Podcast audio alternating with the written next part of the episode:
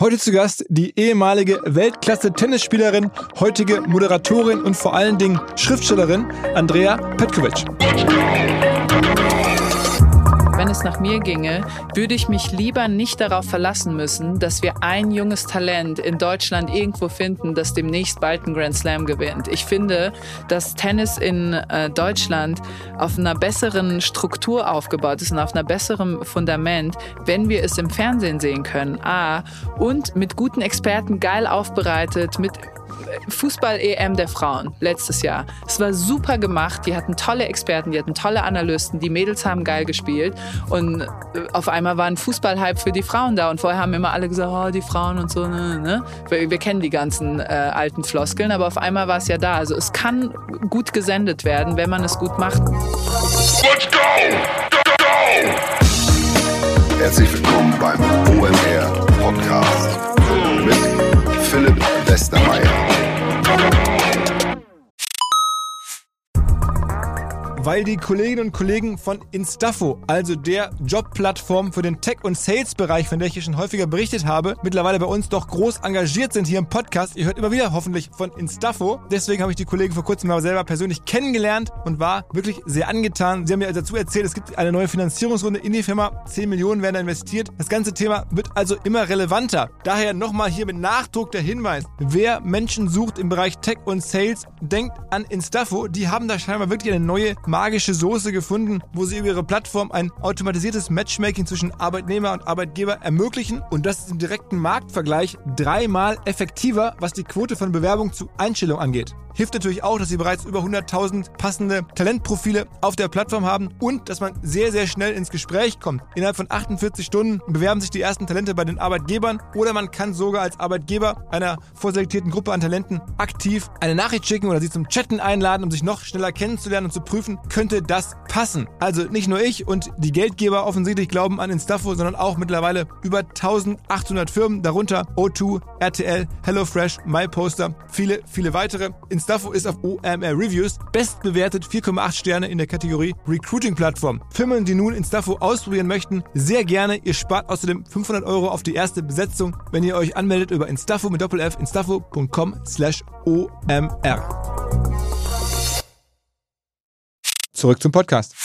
Wer diesen Podcast schon länger hört oder OMR schon länger beobachtet, dem dürfte nicht entgangen sein, dass viele Kolleginnen und Kollegen hier und ich selber auch sehr sportinteressiert sind. Und deswegen war es schon länger unser Wunsch, mal die Andrea zu Gast zu haben. Nicht nur, weil sie natürlich sehr viel über Tennis erzählen kann, haben wir auch darüber gesprochen, auch über die Nähe zu Unternehmertum und dass man sozusagen als Tennisspieler auch Solo-Entrepreneur ist, aber auch, weil irgendwie klar war, dass die Andrea sehr neugierig ist und auch neben dem Tennis einfach sehr talentiert. Man sieht das daran, ich glaube, das darf ich eigentlich gar nicht erzählen, ich mache es trotzdem mal, dass sie eine Klasse übersprungen hat, ein unfassbares Abi hatte, dann Stipendienangebote hatte von den krassesten Universitäten auf der Welt, aber die alle ausgeschlagen hat, einfach weil sie schon die 80 beste Tennisspielerin der Welt damals war und sagte sie mir so im Nachgespräch locker, ja, was soll ich denn machen? Was soll ich denn in Stanford, wenn ich schon die Nummer 80 der Welt bin?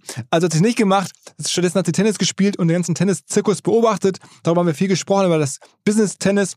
Aber mittlerweile ist sie halt nicht nur Tennis, sondern sie ist auch Schriftstellerin und schreibt wirklich eigene Bücher, selber von vorne bis hinten, ohne irgendwie Ghostwriter oder ähnliches. Richtige Literatur. Ich habe das Buch Zwischen Ruhm und Ehre liegt die Nacht sehr, sehr gerne gelesen. Es geht ein bisschen um Tennis, aber es geht vor allen Dingen auch um ihre Lebensbeobachtung. Dann haben wir natürlich über den Buchmarkt gesprochen, über ihre Moderatorin-Karriere, generell über Partnerschaften im Bereich Werbung. Sie ist natürlich auch irgendwo auch Influencerin mit großen Social Accounts.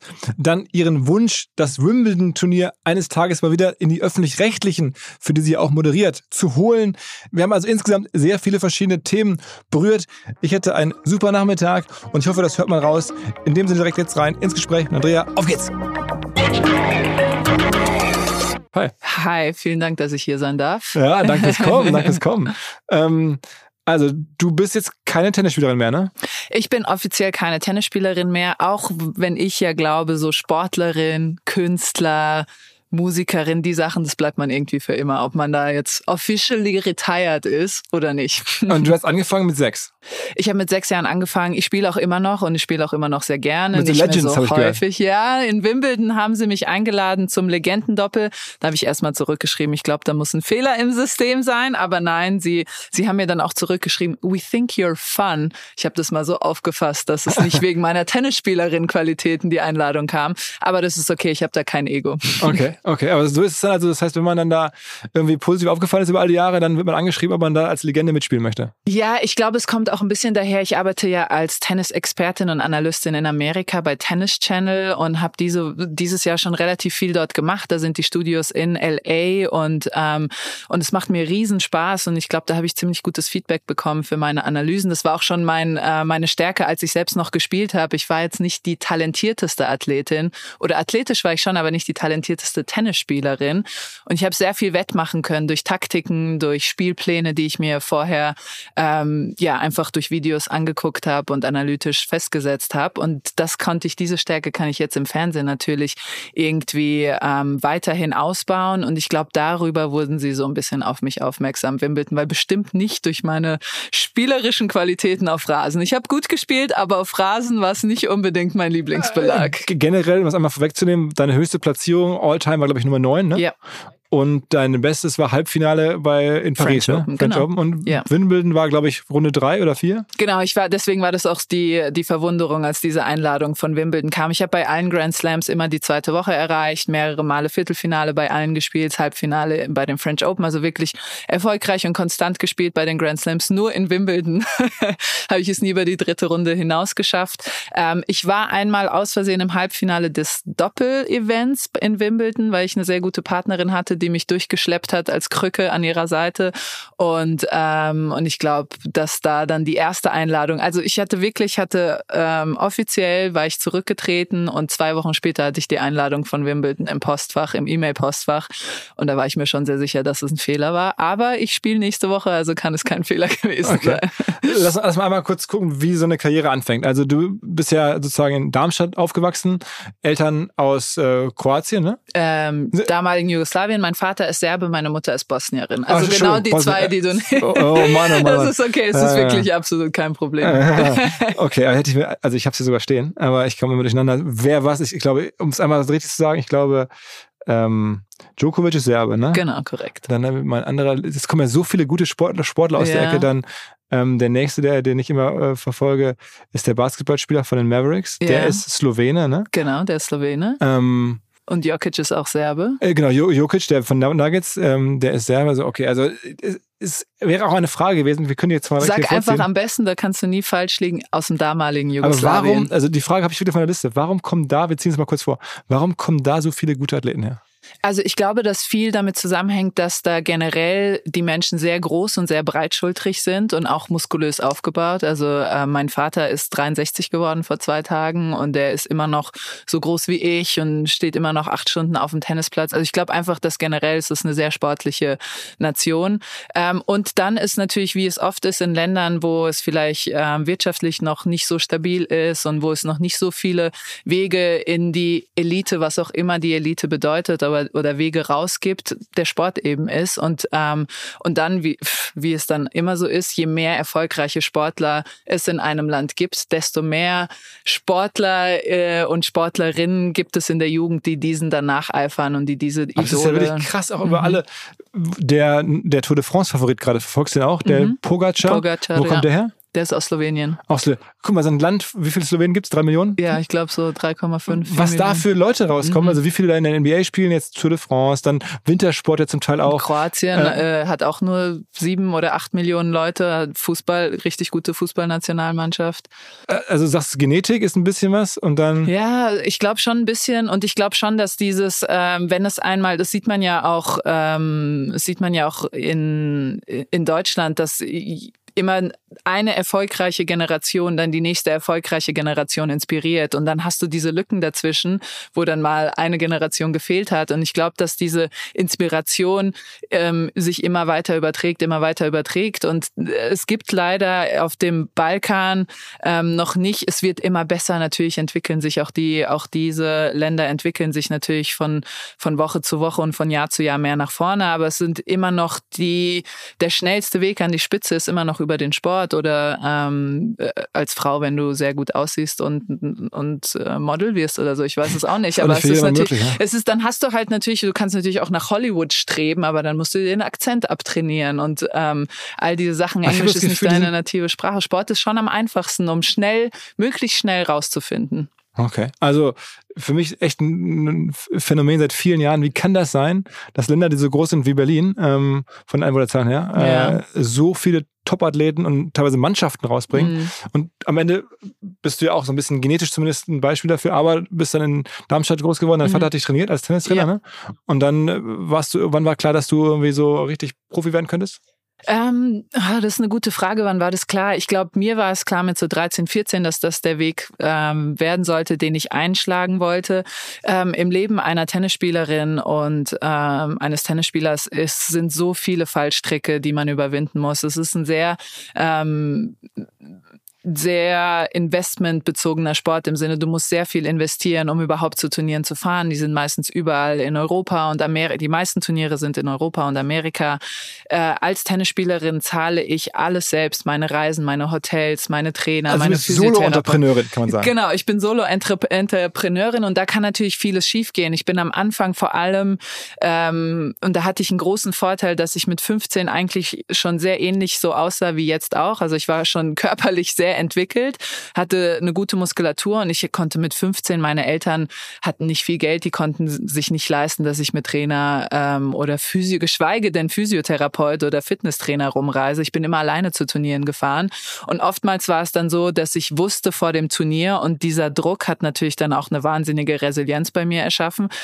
Oftmals wusste ich vor dem Turnier, wenn ich das Turnier nicht gewinne, kann ich nicht zum nächsten Turnier fahren, weil ich dann nicht das Budget habe, um zum nächsten Turnier ist dasselbe Argument, was dein Vater am Samstag im SZ-Interview gesagt hat, habe ah, ich nicht gelesen, über warum ist Novak Djokovic äh, so erfolgreich. Er hat ja. auch gesagt, weil er am Anfang so wenig Geld hatte und er musste halt bei den kleinen Turnieren gewinnen, um irgendwie mhm. ranzukommen, während halt westliche sagen wir Spanien oder mhm. Deutschland, die äh, oder andere äh, Länder, die ein bisschen wohlhabender sind, dass da häufig dann auch die äh, ähm, Turniere Wildcards vergeben mhm. äh, an solche Spieler aus diesen Ländern, während äh, zum Beispiel jetzt ähm, unbekanntere Spieler aus dem, aus dem Balkan scheinbar das nicht bekommen haben und so musste halt offensichtlich ähm, Djokovic immer monsterhart kämpfen, um mhm. überhaupt in die Turniere reinzukommen.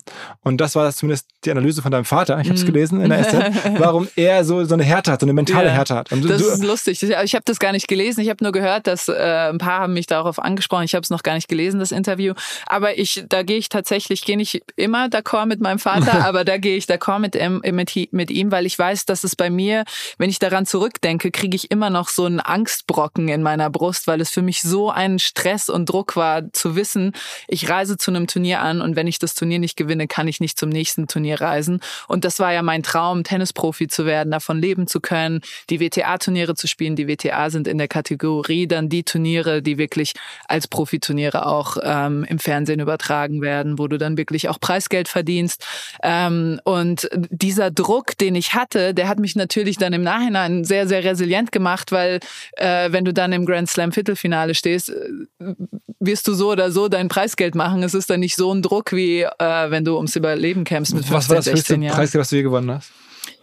Ach, ich wünschte, ich würde in der heutigen Generation spielen. Ich habe in der, ähm, als ich Halbfinale French Open gespielt habe, bei den Grand Slams gibt's das meiste Preisgeld. Ich glaube, da habe ich 250.000 Euro für damals Turnier. für Und das heute, was wäre das heute? Heute wäre es, glaube ich, das Zehnfache, nicht das Zehnfache, aber ich glaube, heute fürs Halbfinale würdest du 650, 700.000 bekommen. Oh, wow. Also okay. ich kann es gleich mal nachgucken, ja. ähm, das kann ich dann nachreichen. Äh, das ist ja alles offiziell einsehbar, kannst du dir alles, äh, alles angucken, aber ich glaube schon, dass es jetzt so ums drei, vierfache Also man kann, ich, ich hatte natürlich äh, ein bisschen faul vielleicht nur die Gesamt-Career-Earnings angeguckt, ja. die sind ungefähr 10, ne? 10 ja, Jahre. genau, 10 Aber Millionen, über, über wie viele Jahre dann er spielt? Über, über 15, ich habe 16 Jahre habe ich ins, also sagen wir mal 14 Jahre auf der, zwei Jahre würde ich nehmen für diese Challenger Tour, wo du wirklich nichts verdienst, sondern wirklich nur einfach nur deine Kosten einspielst, wenn überhaupt. Und dann 14 Jahre, wo ich wirklich auf der WTA Tour gespielt habe, wo es dann auch mm, einen Unterschied macht. Da warst du dann, als du eingestiegen bist in die WTA-Tour, wie alt warst du da? Ähm, so 90. Ich hatte 19, ich hatte dann einen Kreuzbandriss mit 19, also musste ich nochmal ein Jahr Pause machen und dann mit 20 wirklich, dass ich konstant dann auf der WTA-Tour war. Und dann äh, bist du dann noch insofern zwar immer noch Solo-Entrepreneurin, dass du den Umsatz generieren musst, aber du hast dann auch Kosten, die einen Trainer, Physio, mhm. die alle mit dir mitreisen. Genau, das ist dann, das kommt dann später, das ist dann, glaube ich, der nächste Schritt in der Entwicklung einer Tennisspielerin, wenn du dann Profi bist und wenn du dich dann etabliert hast und es war dann relativ klar, irgendwann weiß man dann auch um seine Qualität und ich wusste dann ungefähr in guten Jahren oder in sehr, sehr guten Jahren weiß ich, kann ich in die Top 10 kommen. Das habe ich zwei oder dreimal in meiner Karriere geschafft, aber ich wusste, in guten Jahren bin ich eine Top 30 Spielerin und in schlechteren Jahren bin ich eine Top 60 Spielerin. Und dann später, als ich älter wurde, kommen dann noch ein paar andere Faktoren hinzu. Dann nimmt natürlich die Regenerationsfähigkeit ab und so weiter und so fort. Das kommt dann, das ist dann nochmal so ein Faktor des Alter. Das muss man ja dann auch irgendwie einspeisen. Aber würdest du sagen, du hast jetzt ähm, alles rausgeholt, was ging? ja, auf jeden Fall. Und das ist dann äh, genau das, was ich sagen wollte. Dann dieser nächste Schritt ist dann, wirst du auch zur Unternehmerin auf eine Art und Weise. Dann musst du anfangen, das Geld, was du verdienst, weil, wie gesagt, bei uns übernehmen nicht Vereine oder Verbände die Kosten, sondern wir selbst, dann musst du anfangen, mit dem Geld, das du verdienst, in dich selbst zu investieren. Sei das in Ernährungsberater, Trainerin, Physiotherapeuten, was auch immer man tun kann, um seinen Körper besser aufzustellen, ähm, um seine Gesundheit zu stärken, um sein Immunsystem zu stärken, was auch immer es gibt, was man mit legalen Mitteln ausreizen kann. Ja. Was hat dir am meisten gebracht von all den Dingen, die man so machen kann? Mm, also, Physiotherapeut. Okay. Ja? Ja medizinische. Das hat meine Karriere, ich hatte ja sehr früh, ich habe das jetzt auch bemerkt, da ich natürlich jetzt äh, älter bin und viele Sportler und Sportlerinnen-Karrieren verfolgt habe, habe ich gesehen, dass viele Athleten, die sehr früh eine große Verletzung hatten, dass die das ihr ganze, ihre ganze Karriere mitschleppen. Und das war bei mir ähnlich, weil ich glaube, wenn ich hatte mit 18 diesen Kreuzbandriss oder 19 und ähm, man kompensiert dann immer mit der anderen Körperhälfte und es hat bei mir dann immer wieder zu Problemen geführt. Dann habe ich irgendwann Knorpelschaden im anderen Knie bekommen, weil ich mit der anderen Seite kompensiert habe.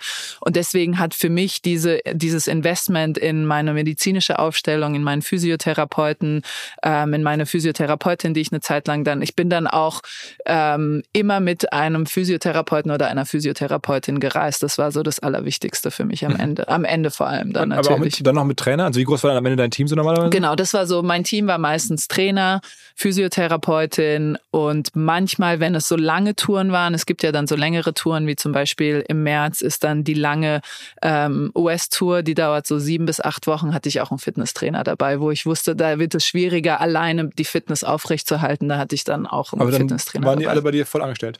Die waren dann bei mir voll angestellt. Ich muss dann die Flüge zahlen, ich muss die Hotels zahlen, ich muss das Essen zahlen. Und da hast du immer so ein bisschen so einen Businessplan gemacht und dich gefragt, okay, wie viel kann ich jetzt ähm, in den Turnieren wohl erspielen und wie viel kostet es mich? Also so ein Bierdeckel wie bei einem Startup eigentlich. Ja, ich habe es meistens im Kopf überschlagen. Ähm, ich habe dann, äh, ich hatte immer so auf dem Schirm ungefähr, wie viel mich was kostet. Und ich wusste dann, äh, wenn ich bei einem Turnier weit komme, ich weiß noch, ähm, zum Beispiel, ich nehme mal ein, ein, extremes Negativbeispiel. In Indian Wells war ich, das war jetzt letztes Jahr, bevor ich aufgehört habe, und ich wusste, es geht sich dem Ende entgegen und ich bin mit vollem Tross angereist, also mit Trainer, Physiotherapeutin, Fitnesstrainer und äh, wollte nochmal alles in das letzte Jahr meiner Karriere legen. Und wir waren zehn Tage vorher da. Ich habe ähm, drei Hotelzimmer gezahlt. Wir waren zehn Tage früher da.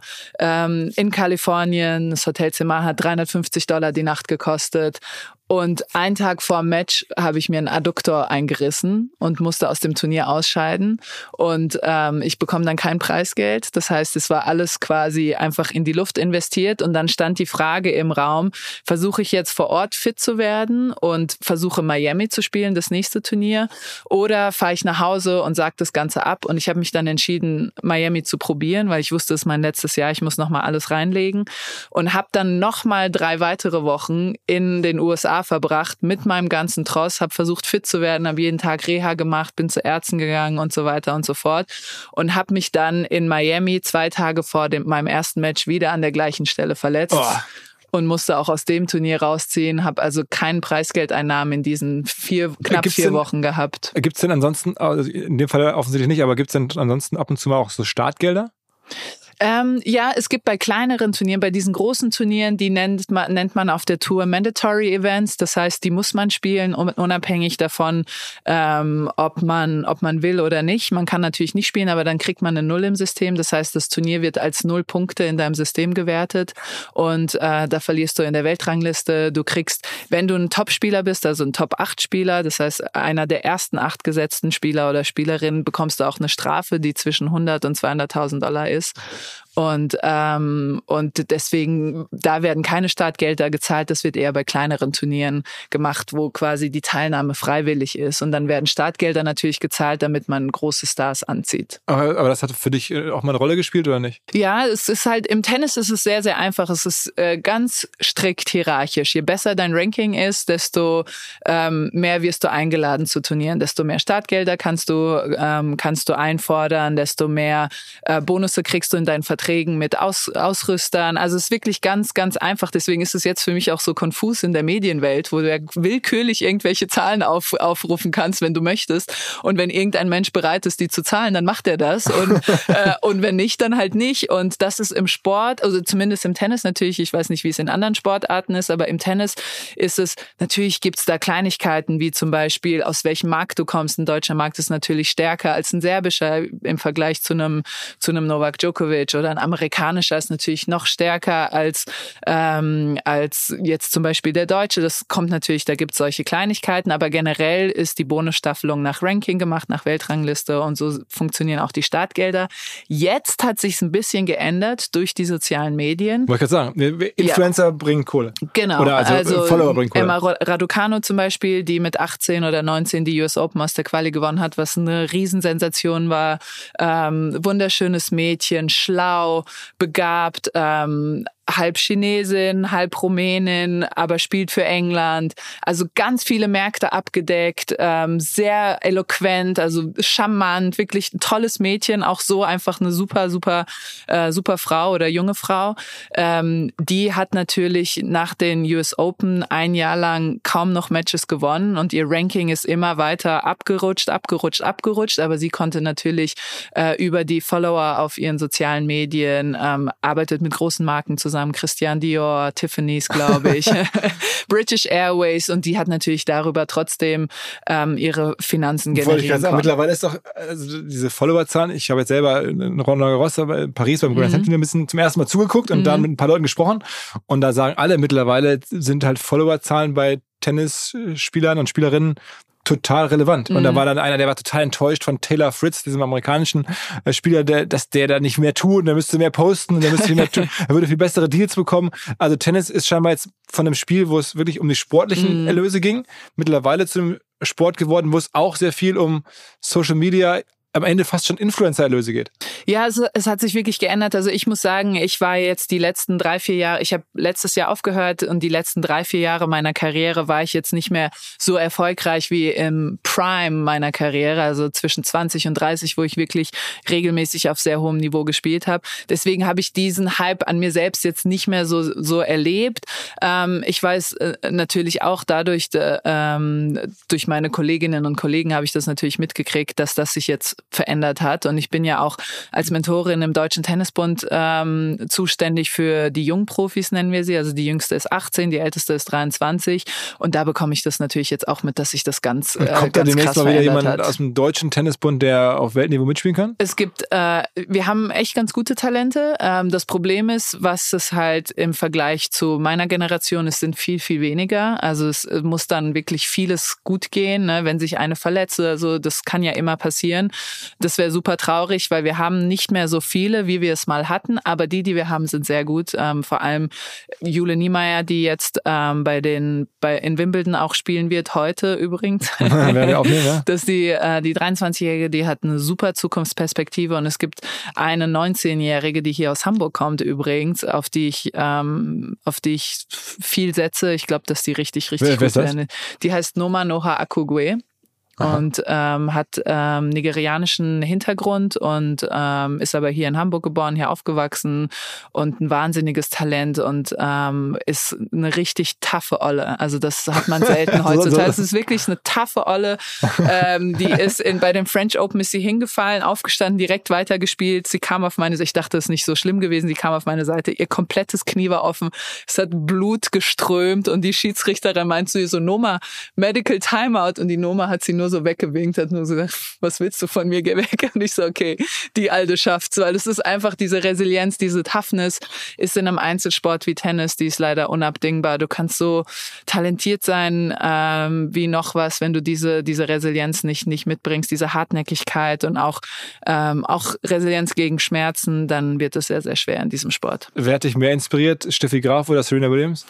Serena Williams, nicht weil es nicht Steffi Graf ist, sondern ich war ein Ticken zu jung, als Steffi Graf aufgehört Also ich war, glaube ich, so acht, neun, als Steffi Graf aufgehört hat. Da habe ich sie natürlich so in der Peripherie mitbekommen. Aber wenn man dann so in ähm, anfängt, Sachen wahrzunehmen und anfängt, Sachen zu absorbieren, als ich 12, 13 war, war Serena Williams die Ikone, die ihr erstes Grand Slam gewonnen. Als ich 12 war, hat sie ihr erstes Grand Slam gewonnen, die US Open, mit gerade mal 17, 18 Jahren. Und das war für mich so mind-blowing, so ähm, einfach so eine coole andere Tennisspielerin zu sehen, die einfach so Rock'n'Roll mitgebracht hat, die Flair hatte, die Spirit hatte, die nicht so langweilig war, die ihre Emotionen gezeigt hat. Das hat mich komplett geflasht damals. Und habt ihr euch mal ein bisschen näher kennengelernt? Ähm, ja, Serena Williams Lieblingsband ist, ähm, jetzt fällt mir natürlich der Name nicht ein, ähm, dieses, ach, sag mal, diese Punkband. Das ist so witzig, dass das ihre Lieblingsband ist. Eine Punkband? Ja. Ähm, super bekannte Punkband. Es ist auch peinlich, dass mir gerade nicht aus, aus, Amerika, die haben auch diesen Riesenhit. Do you have the time? Green Day. Green Day ist ihre Lieblingsband. Und wir haben, ich hatte mal einen Rolling Stone, auf dem Green Day vorne auf dem äh, Titel war und ähm, da, darüber haben Serena und ich gebondet, weil sie, oh my God, Green Day is my favorite band. okay. Und wir haben uns ganz gut verstanden. Ich habe einmal, ähm, als ich 19 war, habe ich das erste Mal gegen sie gespielt und äh, das war, das ist eigentlich eine ganz gute Geschichte. Äh, ich habe das erste Mal gegen sie gespielt und sie war meine absolute Lieblingsspielerin. Ich habe sie immer verfolgt und ich wusste, die einzige Chance, die ich habe, sie zu schlagen, ist, wenn sie, ich habe in der ersten Runde gegen sie gespielt, ist, wenn sie noch so am Anfang in der ersten Runde der Turniere nimmt sie ihre Gegnerin nicht so ernst. Vor allem damals, daher war sie die dominanteste Tennisspielerin, die es vielleicht jemals gab. Und sie kannte mich nicht und ich wusste, dass sie mich vielleicht unterschätzt. Und ich habe den ersten gewonnen, ich habe 6-3 geführt, 3-3 und hatte einen Breakball und habe einen Stopp gespielt und sie ist hingerannt, hat den an mir vorbeigeschlagen und hat mir so ins Gesicht mit der Faust Come on! gebrüllt. Und ich habe in die Augen eines Abgrunds geguckt und ich wusste, ich war vorbei und danach habe ich kein Spiel mehr gemacht. Und danach jedes Mal, wenn sie gegen mich gespielt hat, hatte sie mich auf dem Schirm und kam immer voll vorbereitet das heißt, auf den Platz. nie, nie und ich habe nie wieder eine Chance gegen sie gehabt, nee. Und ich habe teilweise auch gegen sie gespielt, als ich schon die Nummer neun der Welt war, also als ich wirklich in meiner ähm, meiner besten Zeit Zeit war. Und die Serena war einfach so gut, dass wenn sie gegen dich gewinnen wollte, dann hat sie gegen dich gewonnen. So war es einfach. B2B-Verkaufsprozesse sind kompliziert. Nicht immer, aber ab und zu, das weiß ich selber und genau hier will Along mit seiner Lösung ansetzen. Also E-Mail-Schleifen vermeiden, E-Mail-Ping-Pong vermeiden, dafür sorgen, dass Verkäufer verstehen, was die Interessenten intern so abstimmen, vor allen Dingen dafür sorgen, dass die Materialien, die häufig solchen Mails angehängt sind, stets aktuell sind. Nur, wie kann das alles gehen? Was genau macht Along? Sie bauen sogenannte Along Spaces, also im Kern Digital Sales Rooms, in denen alle Materialien abgelegt sind, wo die ganzen Verkaufsschritte nachvollziehbar sind, wo bestimmte Menschen Zugang haben. Man muss nicht mehr in E-Mail zu, man muss einfach in den jeweiligen Along Space reingehen, den man mit seinem Kunden dann teilt. Entsprechend kann man auch sehen, wer wann im Along Space drin war, was sich angeguckt wurde, wo neue Details vielleicht hinzugefügt wurden. Die Kollaboration wird also viel, viel besser. Along funktioniert am Ende wie ein Co-Pilot, analysiert also auch das Engagement, das Engagement der Interessentinnen und Interessenten und stellt Empfehlungen für die nächsten Schritte zur Verfügung. All das kann man innerhalb von wenigen Minuten aufsetzen und direkt mit dem eigenen CRM verbinden. Along ist natürlich DSGVO-konform, wurde 2022 erst gegründet. Wir von OMR dürfen mit einem ganz, ganz kleinen Teil an Along beteiligt sein und Along ist zu guter Letzt der Nummer 1 Treffer auf OMR Reviews im Bereich Digital Sales Rooms. Wer mehr wissen möchte, alle Infos Along Space, ein Wort alongspace.com slash OMR. Zurück zum Podcast. Das heißt, ist es im Tennis äh, ohnehin ein bisschen strange zum Teil, dass obwohl alle schon Weltklasse sind, dass die Besten dann nochmal anders sind als die Nummer vier oder fünf. Also ich meine, das gibt es ja bei den Herren auch scheinbar. Ja, ich muss sagen, es gibt in meiner ganzen Karriere hatte ich ähm, nur zweimal das Gefühl, dreimal, nur dreimal das Gefühl, dass auch wenn ich mein allerbestes Tennis spielen würde, dass ich trotzdem nicht gut genug wäre, um diese drei Spielerinnen zu schlagen. Das war Serena Williams, es war Naomi Osaka und es war Arina Sabalenka, die jetzt die Nummer zwei der Welt ist. Und da war sie noch relativ jung. Und, ähm, und bei diesen drei Spielerinnen habe ich gemerkt, da ist einfach nochmal da sind es nochmal zwei Levels zwischen uns Sterblichen, sage ich jetzt mal in Anführungszeichen. Was können die besser? Das ist auch Athletik oder ist es Das war einfach, die waren einfach besser im Sinne, die äh, haben mich überpowert. Ich hatte nicht die Kraft dagegen zu halten von der Athletik her. Ähm, die konnten auch, was nämlich ähm, bei diesen sehr athletischen Spielerinnen, die sehr schnell spielen, wenn man gut dagegen hält, dann verkloben die sich auch oft, ne? Dann, weil die dann so viel Power haben, dass sie das nicht mehr kontrollieren können.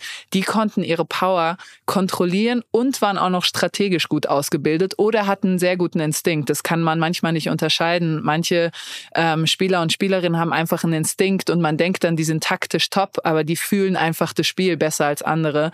Und, äh, und was vor allem Serena immer hatte, sie konnte in diese andere Zone reingehen, wo sie quasi unantastbar war. Und es war dann wie eine Out-of-Body-Experience, dass sie in die, die dann reinging und dann wusstest du einfach, du spürst, es war so eine Energie. Ich habe gegen sie gespielt gespielt. Da kriege ich sogar, da kriege ich eine Gänsehaut, weil ich habe gegen sie gespielt. Da war sie auf dem Weg zum Grand Slam. Also sie hatte die ersten drei Grand Slams des Jahres gewonnen und war auf dem Weg das vierte in, bei den US Open auch zu gewinnen. Das hat sie dann am Ende nicht geschafft. Sie hatte dann im Halbfinale verloren. Aber ich habe im Vorbereitungsturnier gegen sie gespielt. Und es war so eine absurde Energie in der Luft. Ich kam auf den Platz, das war in Toronto, und sie kam auch, und ich hatte zu dem Zeitpunkt schon fünf, sechs Mal gegen sie gespielt. Und sie kam auch auf den Platz. Und es war wirklich, die Luft war wie elektrisiert. Es war eine, sowas habe ich noch nie erlebt. Und sie hat wie eine Riesenkugel um sich an Energie gehabt, die sie mitgeschleppt hat auf dem Platz. Und es war, die Münz, der Münzwurf war noch nicht vorbei. Und ich hab, wusste schon, ich habe schon zu meinem Trainer so, so, Brudi, wir gehen heute nach Hause. die Sache ist gegessen. Es war, sowas habe ich noch nie erlebt. Das war auch was sehr, sehr Spezielles dieser, äh, dieser Grand Slam, was es im Tennis fast Aber am Ende hat es ja nicht geschafft, ne? Am Ende hat es nicht geschafft, aber ich glaube, diese Energie des ganzen Jahres, dieser unglaublichen Saison, die sich gespielt hat, die hat sich irgendwie da akkumuliert und sie hat dieses Turnier hat sie noch gewonnen und dann bei den US Open im Halbfinale verloren. Okay. Okay. Mhm. Sag mal, und dann, was würdest du sagen, war für dich das, der schönste oder der wichtigste Moment in deiner Tenniskarriere im Nachhinein?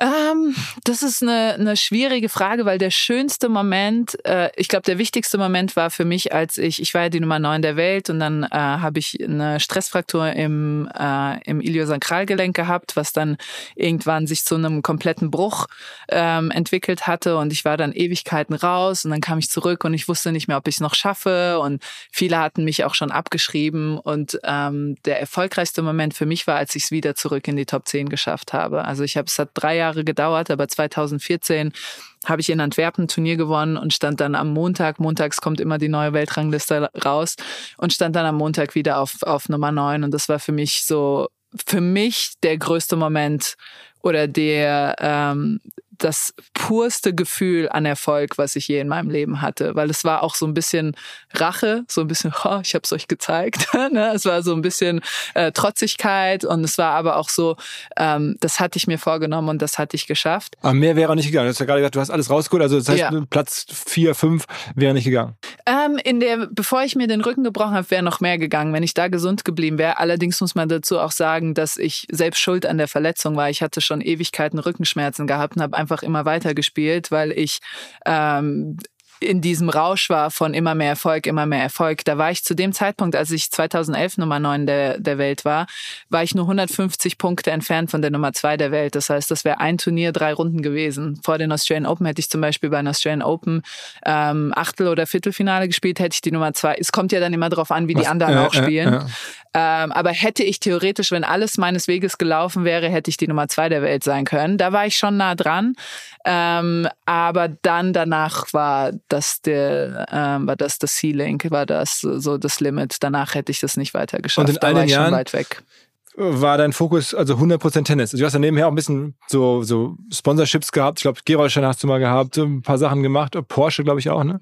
Ähm, aber ansonsten war eigentlich, du warst sozusagen das ganze Jahr Vollgas-Tennis, hast rund um die Uhr dafür gelebt, offensichtlich. Ja, schon. Also ich war schon immer und bin auch, wobei ich mich ja jetzt in, auf vielen, vielen verschiedenen Säulen aufstelle.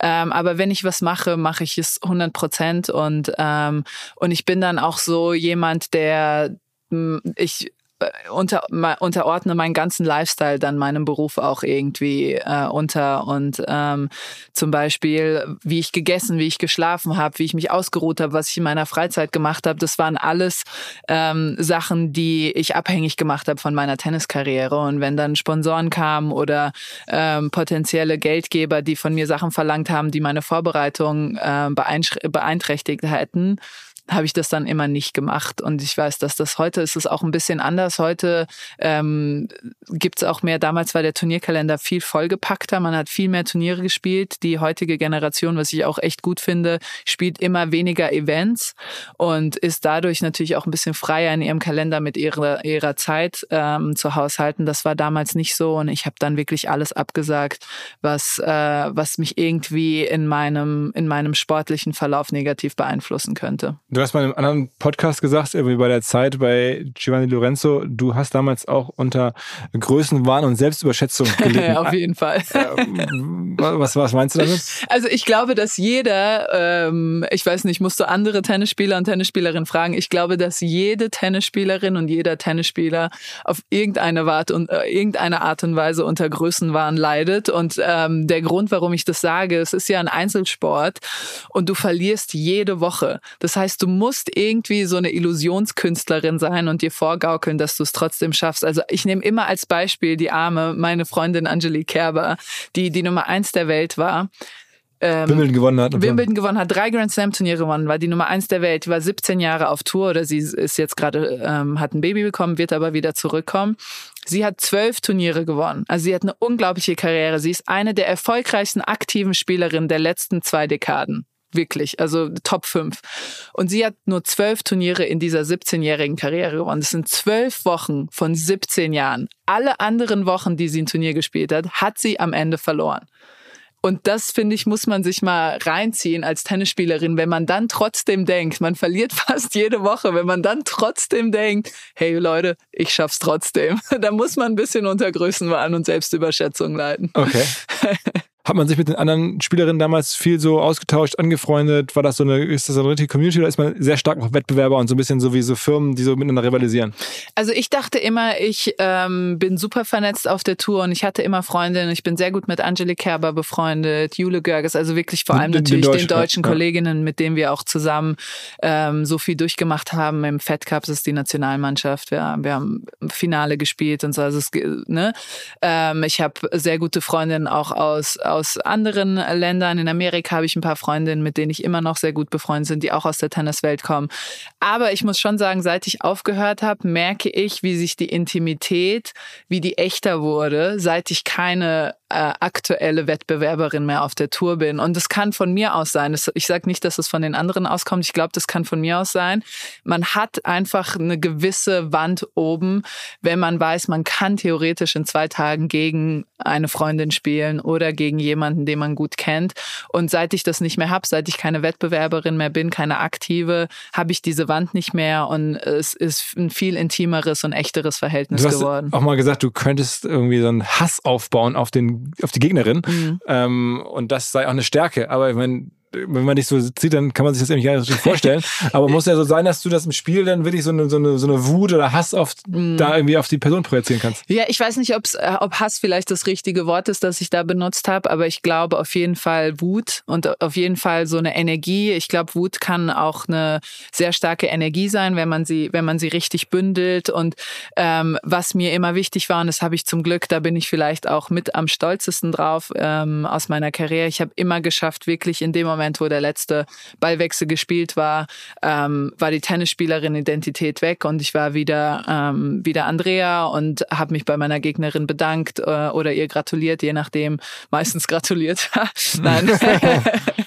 äh, je nachdem, wie, de, wie das Spiel ausgegangen ist und, äh, und das konnte ich immer gut unterscheiden. Und das können manche nicht und das merke ich, das ist auch ein Problem für die, für die Tennisspielerinnen, die es nicht schaffen, diese Tennisspielerin-Identität mit dem Menschsein irgendwie zu, zu unterscheiden, die dann halt, wenn sie sehr erfolgreich sind, dann auch ähm, das mit sich, sich darüber identifizieren und definieren, aber dann auch, wenn es nicht so läuft, sich dann auch darüber sehr definieren und dann ähm, unglücklich mit sich werden. Und das habe ich eigentlich meistens relativ gut geschafft. Als ich ganz am Anfang jung war, nicht so sehr, aber irgendwann habe ich das ganz gut entwickelt. Okay, aber ich meine, ähm, so Serena und so habe ich das Gefühl, die war nicht so beliebt. Also meine erste Entfernung, ich, wir haben sie jetzt auch mal hier in Hamburg kennengelernt beim Festival, aber da war es natürlich entspannt. Aber so, wenn man dann, es gab ja so Szenen auch, wo sie so richtig auch unsportlich ein bisschen war, hatte man das Gefühl. Äh, das äh, hat aber nicht geschadet. Ähm, also Serena ist super launisch. Ne? Ähm, Serena ist, sie kann deine beste Freundin sein am, am einen Tag und am nächsten Tag äh, dich nicht mehr in der in der Umkleide beachten. Und ähm, damals dachte ich einfach, sie ist super launisch, ist sie glaube ich auch. Aber diese Aufmerksamkeit, die um sie herum herrscht, also wirklich egal, wo sie hinkommt, es sind immer Leute, die was von ihr wollen. Ich glaube, dass es einen unheimlichen Druck erzeugt. Und ich war ein paar Mal in in New York dabei, als dieser Hype um sie herum aufgebaut wurde. Und es ist wirklich wahnsinnig viel. Und ich glaube ich weiß das auch von mir, es gibt ähm, Spieler und Spielerinnen, die ihre Sorgen oder den Druck von außen mit auf den Platz nehmen. So eine war ich und ich glaube Serena auch. Und in diesem hohen Stressmoment, in diesem hohen Druckmoment kommen Sachen aus dem Unterbewusstsein raus, die du gar nicht wusstest, wo du gar nicht wusstest, dass du damit dich gerade beschäftigst. Und ähm, und es gibt die anderen Spieler und Spielerinnen, und da war zum Beispiel Steffi Graf eine davon, die Tennis oder den Tennisplatz als ihre Komfortzone gesehen haben und die alle aus, alle Sachen, die außerhalb passiert sind, in dem Moment vergessen konnte, wenn sie auf dem Tennisplatz war. Und da am besten funktioniert hat, wenn um sie herum die Welt unterging, weil sie sich auf dem Tennisplatz in ihrer Komfortzone befunden hat. Und ich glaube, Serena war eher jemand, der die Sachen mitgeschleppt hat und dann, wenn es äh, ein hoher Druckmoment war, manchmal eben Emotionen zum Vorschein kamen, die sie nicht mehr kontrollieren Aber hast konnte. du am Ende immer gerne Tennis gespielt? Es, es gibt für mich erstaunlich viele, ich meine, das klar, das berühmte Agassi-Buch, der das mhm. irgendwie gehasst hat. Jetzt vor kurzem habe ich den ähm, Satz gelesen von einem russischen Tennisspieler, der sagte, er spielt eigentlich auch nur wegen des Geldes und weil er das gut kann. ähm, also das war, dir hat es schon immer Spaß gemacht. Mir hat es total viel, also Tennis ist wirklich eine große Leidenschaft. Ich bin ja auch jetzt noch weiter dem Ten im Tennis verblieben auf eine Art und Weise. Ich liebe es. Ähm, ich spiele immer noch sehr, sehr gerne. Ich hatte zum Glück auch bis zum Schluss, äh, war ich des Trainings nicht müde. Das Einzige, was mich wirklich erschöpft hat am Ende, ich hatte drei oder vier OPs in meiner Karriere und am Ende hat die äh, Prävenz der Präventionsaufwand war größer als das Trainieren auf dem Platz und das hat mich dann mental schon auch erschöpft Weil du am dich Ende. bandagieren musstest ich musste morgen, genau, ich musste morgens zwei Stunden nur Übungen für meine Knie, für meinen Rücken machen, äh, Mobilisierung, mein Physio musste ran und das hat dann genervt, dass, dass ich überhaupt trainieren konnte, geschweige denn Match spielen konnte. Und das hat dann am Ende schon genervt und das hat mich dann irgendwann auch ein bisschen. Zwei Stunden lang sozusagen, um hochzufahren ja, quasi. Das war halt, ich weiß nicht, ob Unglück oder Unvermögen meinerseits, aber ich hatte sehr viele Verletzungen, sehr viele OPs und dadurch waren natürlich viele Baustellen in meinem Körper, die ich immer irgendwie behandeln musste. Also bist du jetzt fit? Also wenn, ich meine, ich habe ja kurz mal auch bei uns im Festival Boris Becker getroffen, der ja. ist ja schon nach wie vor sozusagen, bis heute spürt man die äh, Nachwirkungen von seiner Tenniskarriere. Wenn du jetzt so hier rumläufst, das wirkt jetzt recht äh, fidel und gesund. also, oder hast du jetzt auch so, dass du sagst, boah, mein Körper ist eigentlich jetzt schon der von einer 60-jährigen Person? Nee, ich bin echt ganz gut davon gekommen bekommen, aber ich muss, ich mache immer noch fünfmal die Woche auf jeden Fall Sport und auch immer baue diese Übungen, die ich da auch zur Prävention gemacht habe, immer mit ein. Und wenn ich jetzt viel arbeite oder viel Fernsehshoots mache, die ja von morgens bis abends gehen und nicht dazu komme, dann merke ich relativ schnell meine Knie und meinen Rücken. Aber wenn ich so fünf, sechs Mal die Woche meine Übungen hinbekomme zu machen, dann bin ich gut auf. Aber das ist bis zum Lebensende. Ich hoffe nicht, aber vielleicht ja. Das okay. dauert dann aber nicht mehr zwei Stunden, keine Sorge. Okay. Okay, also das, das, das führt so ein bisschen zur, zur Zeit jetzt nach dem Tennis. Also du hast ja eigentlich schon sozusagen am Ende deiner Karriere viele Sachen gemacht. Du bist irgendwann äh, ZDF-Moderatorin geworden, äh, Kolumnistin in verschiedensten so Medien, Zeitschriften ähm, und du warst immer schon so, sagen wir sehr, sehr PR gut, hatte ich das Gefühl. Du konntest, du konntest super Interviews geben. Ähm, wie ist diese, deine Beziehung zu, warum ist sie zu den Medien so besonders?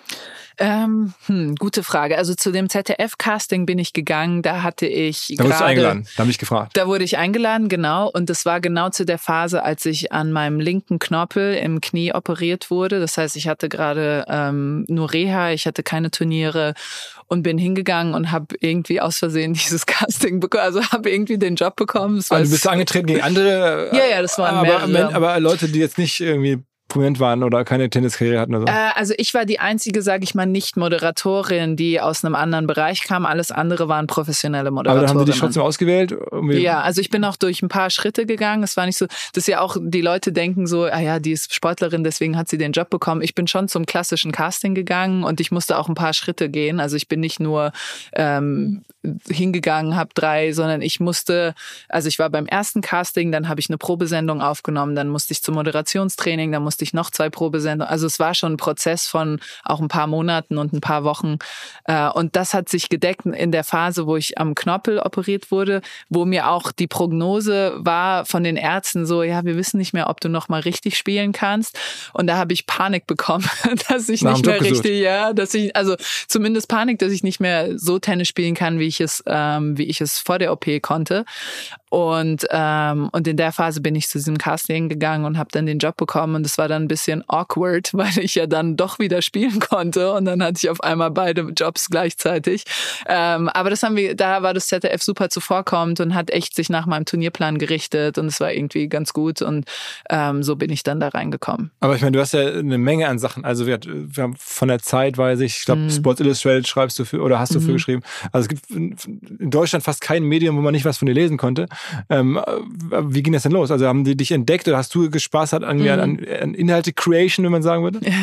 Also ich habe ja schon immer geschrieben und ich habe zuerst, lustigerweise zuerst in Amerika veröffentlicht. Ähm, ich habe mit Freunden ein Magazin gegründet, das heißt Racket Magazine. Es ist in New York und es sollte ein ähm, im groß, im weitesten Sinne Tennis und andere Sportarten, Racket-Sportarten ähm, beinhalten, aber wir wollten das ein bisschen künstlerischer aufstellen. Wir haben immer Künstler, die das Cover ent, äh, entwerfen. Es kommt nur viermal im Jahr raus. Wir haben immer richtige Schriftsteller und Schriftstellerinnen vom New Yorker und New York Times eingekauft, dass die die Artikel schreiben über Tennis. Also wir wollten so ein bisschen, David Foster Wallace war so ein bisschen der Schutzheilige des Ganzen. Ja, ist ja auch für dich eine wichtige Figur, genau, ein, ein, ein genau, berühmter genau. Autor, muss man sagen. Ja. Ähm, vor kurzem oder vor einiger Zeit schon vor zehn Jahren so gestorben. Ähm, jedenfalls hat er auch viele oder einen ganz berühmten äh, äh, ähm, Text über Tennis geschrieben und also okay, das ist eine Welt, in der du immer schon warst. Genau und ähm, und äh, und wir haben dann auch, ähm, wir wollten relativ schnell dann auch eigentlich von Anfang an Tennis diverser gestalten, inklusiver gestalten, weil es gilt ja immer noch als der weiße Sport und wir wollten da einfach äh, neue Leute dazu holen, junge Leute, moderne Leute, äh, ein bisschen Street-Style reinbringen und so weiter und so fort. Und das heißt, ich habe in Amerika schon echt eigentlich lange geschrieben und veröffentlicht, habe da auch relativ relativ früh, ich glaube, da war ich drei oder 24, habe ich so eine lange Reportage geschrieben, wo ich äh, mit einer Band auf Tour war und das Tourleben eines Künstlers. Was, die Band hieß aber auch Tennis, ne? Die hieß auch Tennis. Das, das war ist ein Kapitel aus deinem Buch, ne? Genau, es ja. ist auch ein Kapitel, da ist auch genau ein Kapitel aus meinem Buch draus entstanden. Äh, es ist Zufall, dass die Tennis heißen. Ähm, und äh, dafür wurde ich dann auch für Best Sports Writing nominiert. Also in Amerika hatte ich komischerweise so eine Writing Career. Aber woher konntest du eigentlich so gut Englisch? Einfach selber beigebracht? Aus äh, Schule? Ja, ich habe, äh, ähm, ich war, Tennis Tennis ist man schon, ähm, also ich meine zum Beispiel Sascha Zverev spricht ja auch super Englisch. Äh, ich glaube, im Tennis ist man einfach, sind diese zwei großen Touren im Jahr, am Anfang des Jahres im März und am Ende des Jahres dann vor den US Open, da bist du einfach acht Wochen in Amerika und irgendwann, wenn du lange auf der Tour bist, schaffst du dir dann so einen äh, halben Wohnplatz in Amerika an. Das muss dann nicht so ein, ich wohne in Amerika, aber ich hatte zum Beispiel dann New York relativ schnell immer als meine Basis, wenn ich in, in Amerika lange Turnierphasen hatte, bin ich zwischenzeitlich immer nach New York gegangen.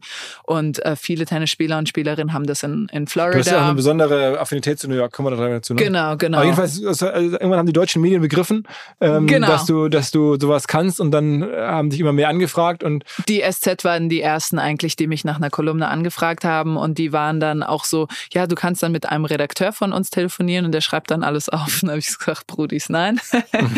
das mache ich schon selbst. Und so ist das Ganze dann entstanden, ja ab welchem äh, Ranking rufen denn die Uhrenpartner an? Weil eigentlich hat doch jeder Tennisspieler in Top 10 immer einen Uhrenpartner. Ja, es gibt äh, so ein Gerücht. Ich weiß jetzt gar nicht, ob das bestätigt ist. Ich, ich halte es mal vage, bevor ich mich hier in heiße Brennnesseln setze. Es gibt ein Gerücht, dass wenn du aus einem guten Markt kommst und Top 10 stehst, äh, Rolex auf jeden Fall immer da ist. aber, keine Ahnung. Aber kann man dir nicht? Ähm, keine Ahnung. okay, okay. Also, also, du hast auch viele Werbepartnerschaften nicht gemacht, die angeboten wurden? Du hast ähm, ja generell nicht so viel gemacht. Also es ist auch vielleicht die Zeit, ähm, der Prä-Instagram, ähm, aber hast du viel abgelehnt? Ich habe viel abgelehnt. Ich überlege gerade, ob ich das bereue im Nachhinein. Und ich würde sagen, jetzt ja. Aber dann, als ich in dem Moment der Entscheidung war, ähm, hätte ich es genauso wieder gemacht, weil ich einfach, damals war, ich weiß nicht, wie es jetzt ist, ne? aber damals war es halt meistens Markenbotschafterin. Und eine Markenbotschafterin, wenn du eine Markenbotschafterin bist, dann ist es sehr zeitaufwendig. Dann brauchen die fünf Präsenztage, dann wollen die eine Werbung shooten. Dann, das ist ja heute alles viel, viel leichter. Ne? Heute zahlt mir, äh, keine Ahnung, Hege gegen das eine X-Summe, dass ich einen Post bei Instagram mache. Aktuelles Beispiel, ne? kann man gerade bei dir bewundern. Ja, ne? deswegen ne? habe ich das, deswegen habe ich das gerade benutzt. Ne? Das ist ja viel einfacher, ob ich jetzt einen Post, da gehe ich zehn Minuten auf eine Party, ähm, macht es und, äh, und als Tennisspielerin, heutzutage kreierst du ja deinen Content quasi selbst. Damals, als ich gespielt habe, vor knapp zehn Jahren, 2011, äh, als ich meine, meine beste Zeit hatte, war dann, waren diese äh, Sponsoren, Sponsorenverträge waren sehr stark an Präsenztage auch gebunden. Also kannst du zu dieser Pressekonferenz erscheinen, kannst du zu dieser Veranstaltung kommen, wir brauchen dich hier als Sprecherin, wir brauchen dich hier, äh, wir müssen eine Werbung drehen in Südafrika, wir müssen Fotoshootings. Das hat sich dann dann akkumuliert auf 10 bis 15 Präsenztage, wenn du davon drei Partner hast, sind es gef nicht gefühlt, sondern sind es realistisch eineinhalb bis zwei Monate, die du nicht trainieren, Turniere spielen oder dich an, um deine sportliche Karriere kümmern kannst. Dafür war das Geld dann nicht gut genug und nicht, nicht ausreichend genug. Oder mir war es damals dann nicht, nicht so wichtig in dem Moment, je nachdem wie du wie du es wie du es dann auch auch sehen willst. Und ich glaube, heute ist vieles einfacher geworden im Sinne von wir brauchen von dir fünf Posts und du kannst deinen Content selbst kreieren. Wir brauchen ein Reel, wir brauchen eine Story und wir brauchen einen Post und äh, und ne und es wird wahrscheinlich genauso viel gezahlt wie damals, was du mit 15 Präsenztagen abdecken musstest. Äh, generell habe ich das Gefühl, Tennis ist aus wirtschaftlicher Sicht gesehen ein ziemlich unfairer Sport. Ähm, in dem Sinne, dass ähm, wenn man mal guckt, wie viel Umsatz generiert wird, zum Beispiel bei den Grand Slam Turnieren. Mhm. Hast du darüber schon mal Gedanken gemacht, was so ein Grand Slam Turnier Umsatz macht? Äh, ich, ich weiß, dass wir Tennisspieler von dem Umsatz nur sieben Prozent an Preisgeld verdienen und wir verdienen sehr, sehr viel Preisgeld. ja, ja, das also, ist für normale Menschen. Ja, für normale Menschen, klar, aber genau.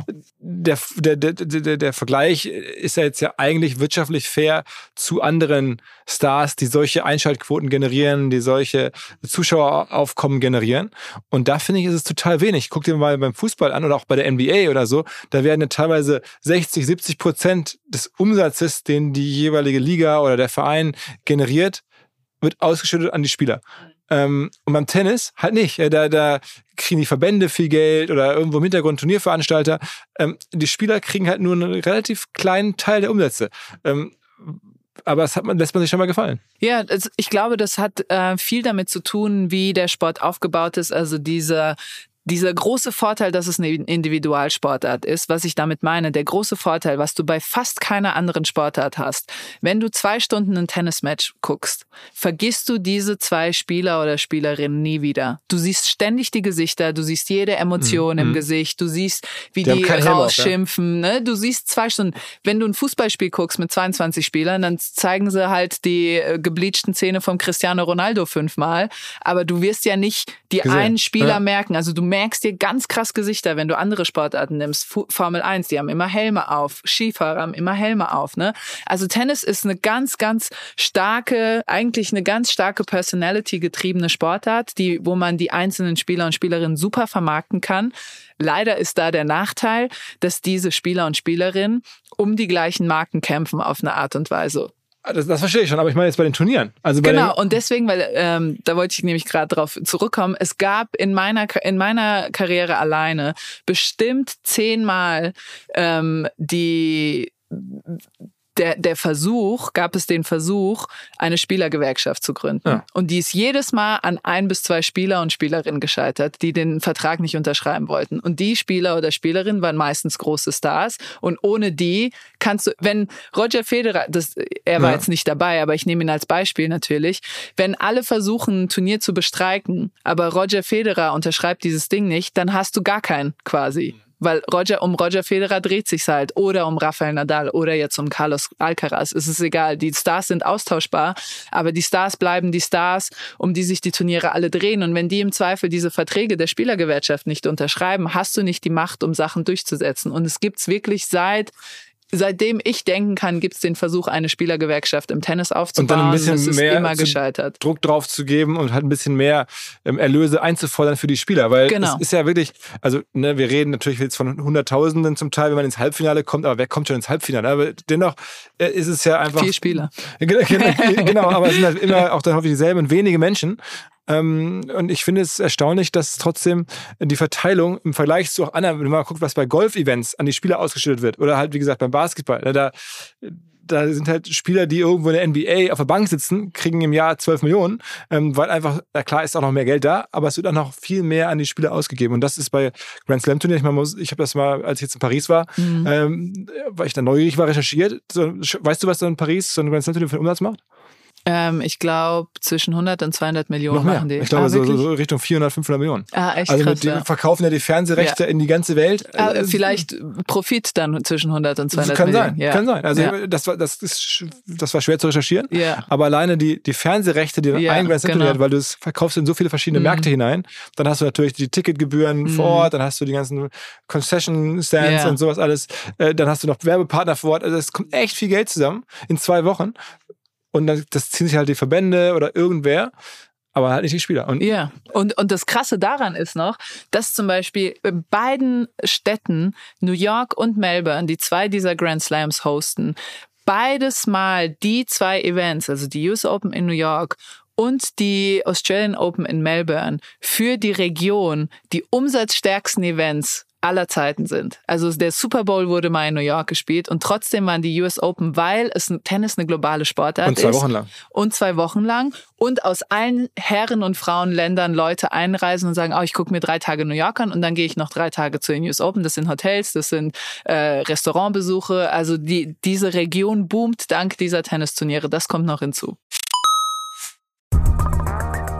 Das größte Problem von Computern und digitaler Technologie sitzt häufig vor der Screen und macht Fehler. So auch Menschen bei uns, so auch ich, so auch ihr. Und zwar häufig, indem ihr einfach nur auf bös gemeinte Attacken reinfallt. Und davor schützt euch ein neues, demnächst vielleicht Unicorn aus Köln. Die Rede ist vom Cybersecurity-Unternehmen SoSafe, die euch, die eure Belegschaft, die eure Kolleginnen und Kollegen, die Firmen sowie Systeme davor schützen, dass andere Menschen häufig mit KI generierte Mails versenden, mit zum Beispiel so Betreffzeilen wie jetzt Login-Daten ändern für neues Kundentool oder Cloud-Account wurde deaktiviert, hier klicken oder, oder, oder. Ihr wisst, was ich meine. 85% aller Cyberattacken auf Firmen sind deswegen erfolgreich, weil Menschen auf Sachen reingefallen sind. Und genau davor schützt SoSafe, indem sie Angriffssimulationen fahren, indem sie Risikoanalysen durchführen, indem sie eine Human Firewall in eurer Firma aufbauen, so nennen sie das. Und sie machen allen Hörerinnen und Hörern folgendes Angebot. Ihr könnt euch selber attackieren lassen, natürlich ohne Risiko und Gefahr, um zu testen, wie sicher eure Systeme sind. Alles kostenlos, um SoSafe kennenzulernen. Übrigens, die durchschnittliche Klickrate von Leuten auf Attacken von SoSafe liegt bei 30%. Gerne rausfinden, wo eure liegt und feststellen, wie hoch die Gefahr ist. SoSafe.de slash OMR hilft da sehr. Nochmal SO-Safe, ein Wort, sosafe.de slash OMR. Zurück zum Podcast. An dieser Stelle ist die Aufnahme bei uns abgebrochen, weil wir technische Probleme im Studio hatten und wir mussten dann einmal das Studio wechseln. Deswegen gibt es jetzt einen kleinen inhaltlichen Zeitsprung im Gespräch von Andrea und Philipp. Ein Grund, warum du so ähm, medienaffin bist oder zumindest auch so viel Medien konsumierst, hast du mal irgendwo erzählt, ist ja auch der, dass du einfach sehr viel reisen musst oder Tennisspieler generell wahnsinnig viel Flugzeuge, Hotels alleine rumhängen müssen. Und dann guckst du dir Filme an und liest total viel Bücher. Und dann hast du irgendwann die Idee gehabt, okay, ich schreibe jetzt schon irgendwie Artikel, jetzt schreibe ich ein eigenes Buch. ja, genau, ganz sowas nicht, aber ähm, ja, das ist total richtig. Wir sind 35 im Wochen im Jahr unterwegs, ähm, meistens in Flugzeugen, Zügen, Autos, was es da alles gibt. Und da ist natürlich viel Zeit. Als ich anfing zu reisen, gab es kein Internet oder zumindest nicht so, dass es äh, in deinem Handy, in deiner Tasche immer dabei war. Ähm, damals musste ich dann auch in so ein Internetcafé gehen und eine E-Mail schreiben für, keine Ahnung, 50 Cent oder was. Ähm, und, äh, und da fing ich an halt immer mit, es war auch oft so, vor allem am Anfang, als ich anfing zu reisen, war ich in Ländern, ähm, wenn es ein Hotel, wenn es ein Fernseher im Hotel überhaupt gab, hatten die zwei Kanäle und es waren die Local-Kanäle. Ähm, das heißt, ich habe dann irgendwann angefangen, ganz viel Bücher immer mitzunehmen und mich so zu beschäftigen. Und das Buch, die Buchidee kam eigentlich über meine Kolumne bei der SZ, äh, meine Online-Kolumne bei der SZ. Da war es nämlich so, dass mich ähm, einige Verlage ansprachen und äh, gefragt haben, ob sie meine Ko Kolumnen gesammelt als Band rausbringen könnten. Das war so die erste Idee. Und daraufhin dachte ich so, das ist aber ein bisschen langweilig, das haben die Leute ja schon gelesen oder ähm, zumindest einige von den Leuten schon gelesen. Und so kam die Idee dann, mein Buch wirklich zu schreiben. Und dann hast du sozusagen aber teilweise Sachen verarbeitet, die schon rausgekommen sind, aber teilweise auch nochmal Sachen neu geschrieben. Genau. Und ähm, das ist äh, im Amerikanischen sagt man dazu Creative Nonfiction. Also es ist schon viel autobiografisch basiert und autobiografisch inspiriert, aber dann oft auch äh, kreativ und literarisch verarbeitet. Also manche Sachen sind auch nicht ganz wahr, deswegen steht auch auf dem Buch Erzählung. Ähm, aber ich glaube, im Kern ist da viel Wahrheit drin. Okay, also das äh, Buch heißt zwischen Ruhm und Ehre liegt, liegt die Nacht. Nacht. Genau, ich habe es genau. extra lang gemacht damit. Äh, äh. Wie oft hat es verkauft? Oh, das weiß ich gar nicht. Das ist eine gute Frage. Nee, ich glaube, irgendwo stand mal in einem, ähm, ich weiß gar nicht, wo man, kann man das nachgucken? Das kann man bestimmt nachgucken. Irgendwann stand mal in so einem Briefing, dass es sich. Es gibt ja nicht. Eine, eine kompetitive, eine Wettkampfperson ja. wie du nicht weiß, wie viel verkauft er. Ja, das stimmt. Ähm, also irgendwann hat mal jemand ein Briefing geschrieben über mich und da stand drauf 38.000 verkaufte Bücher. Das war, weiß ich nicht, wie lange das her ist, aber das kann total äh, ausgedacht sein. Ich habe wirklich gar keine Ahnung. Also es, es klingt noch, äh, es müssten eigentlich mehr sein sein. Was, warst du eine Weile auf der Bestsellerliste vom Spiegel? Ich war eine Weile auf der Bestsellerliste, allerdings lief mein Buch ja unter Romane, nicht unter Sachbüchern und da ist es ja viel schwieriger drauf ja, genau. zu kommen, weil du gegen die ganzen Krimis und so weiter antrittst. Ja, genau, okay, okay. Aber das heißt, am Ende ist trotzdem Bücherschreiben auch kein Business, ne? Das hast du auch festgestellt wahrscheinlich. Ja, also ähm, so habe ich das, glaube ich, auch jetzt nicht an so bin ich das nicht angegangen. aber ähm, ja, aber es war total cool, dass Kiwi, also Kiepenheuer und Witsch hat mich, der Buchverlag, bei dem ich auch äh, bin und bei dem auch mein zweites Buch rauskommt, die haben mich total unterstützt in diesem, in dieser, und das war wichtig und das habe ich dann hinterher, ich habe so einen Harvard Entertainment Kurs gemacht, durfte ich Ach, als Sportlerin. bei Anita Elbersee, diesen Ja, genau. Woher, äh, gut, die war aber ich frag dich, wo, wo, woher kennst den, du die? Ja, klar, den habe ich gemacht. Wie lange, wie viele Tage ging der? Das wurde ähm, professionellen Sportlern und Sportlerinnen ja. angeboten, da bin ich natürlich direkt draufgesprungen. Der ging ähm, vier Monate und drei Präsenztage. Also wir waren am Anfang alle dann dort auf dem Harvard Campus. Äh, es waren ein paar Basketballspieler, Zwei NFL. Mach mal so ein bisschen Name-Dropping, wer war so dabei? Es waren keine, Beka obwohl ähm, der Bruder von Pau Gasol. Ah, äh, Marcus Soll. Ja, genau, Marc Gasol. Und das war hat der ist dabei. ja der NBA. aber jetzt sonst, ich kannte sie nicht. Ja. Ich verfolge äh, amerikanischen Sport schon, aber jetzt auch nicht so. Vielleicht müsste man die kennen. Äh, es waren zwei NFL. Der eine hatte auch einen Ring dabei, den hat er auch die ganze Zeit getragen. Okay, also Super Bowl Ring, okay. ja, genau, ein Ja. Super Bowl Ring. Ähm, es waren dann auch so eine Balletttänzerin war dabei. Es waren drei Tennisspielerinnen. Also der Caroline berühmte, Wozniacki. äh, die war dabei. Die war dabei, genau. Caroline die war bei mir. Wir waren die ersten Tennisspielerinnen, die da mitgemacht haben. Die ist ja auch ziemlich äh, berühmt, gerade mit einer großen Story in Vogue, äh, dass sie wieder zurückkehrt Ja, zum ja, Tennis. genau, genau, Ähm, genau, genau. Ist ja auch verheiratet mit einem NBA-Spieler. Ja, mit, ist sie, mit genau. David er war dann auch dabei, hat den Kurs nicht mitgemacht, der war nur Emotional Support. Okay. Aber war das, war das ein cooler Kurs? Das war mega, mega, mega. Es war Was hast du so da gelernt? cool. Ähm, das wollte ich nämlich gerade erzählen. Äh, und zwar war, also du hast dann diese ganzen Case Studies, das sind glaube ich 41 und wir mussten vier machen in diesen dreieinhalb Monaten und du bekommst zwei Studentinnen, die äh, dich dabei unterstützen und am Ende, und Anita kannst du natürlich auch immer anschreiben, die macht das mega. Diese also eine holländische, eine Holländerin, die Harvard-Professorin ist Ja. und vor zwei Jahren, glaube ich, war sie bei OMR, nee, letztes Jahr war sie bei OMR, da haben wir uns kennengelernt, Irgendwie cool. ähm, weil ich das auch spannend fand. Das ist sozusagen der Kurs, wo halt ehemalige Profiathleten aus allen Bereichen dann fit gemacht werden für Business. Darüber reden wir jetzt eigentlich. Genau, das ist äh, Sports and Entertainment heißt der, glaube ich. Und äh, da hat, sich, glaube ich, jetzt im Nachhinein, wenn ich drüber nachdenke, da hat sich schon so ein bisschen meine Affinität zu den Medien gezeigt, weil ich habe alle Kurse belegt oder alle Case Studies belegt, die was mit Medien zu tun hatten und nicht mit dem ganzen. Die hatten ganz viele Sports äh, Studies und ich habe eigentlich alle, die mit Medien irgendwie in Bezug waren. Und eine Sache, die ich äh, nie vergessen werde, ich habe alles vergessen, aber die eine Sache, die ich nicht vergessen werde, ist, dass HBO der erste Sender war, der erste, das erste TV-Medium, das seinen Fernsehregisseuren und seinen Kreativen volle kreative Kontrolle gegeben hat. Im, sonst wollten immer die ganzen Executives, wie man sie ja bei Hollywood dann nennt, die Producers und Executives haben ja dann immer Final Call gehabt und durften am Ende streichen und machen und tun. Und HBO war der erste Sender, der volle kreative Kontrolle an seine Das ist das kreativen Einzige, was du aus dem Kurs rausgenommen hast. ich habe auch andere Sachen, aber das wollte ich jetzt sagen, weil ich das vergleichen wollte mit, ähm, warum ich Kiepenheuer und Witsch Ach, so dankbar ja, ja. bin. weil die hätten natürlich, was sie auch machen könnten, mein Foto vorne drauf, mein Leben auf dem Spielfeld und eine klassische Biografie. Da hätten sie natürlich auf der Sachbuchliste, die hätten wahrscheinlich mehr Bücher verkauft, vielleicht auch nicht, weiß ich nicht. Äh, aber ich wäre auf jeden Fall auf der Sachbuch-Bestsellerliste gelandet. Und die haben mich aber unterstützt in meinem Werdegang als Autorin und haben das als Erzählung verlegt und haben es unter in die Romankategorie gelegt und haben mich da wirklich voll kreativ unterstützt.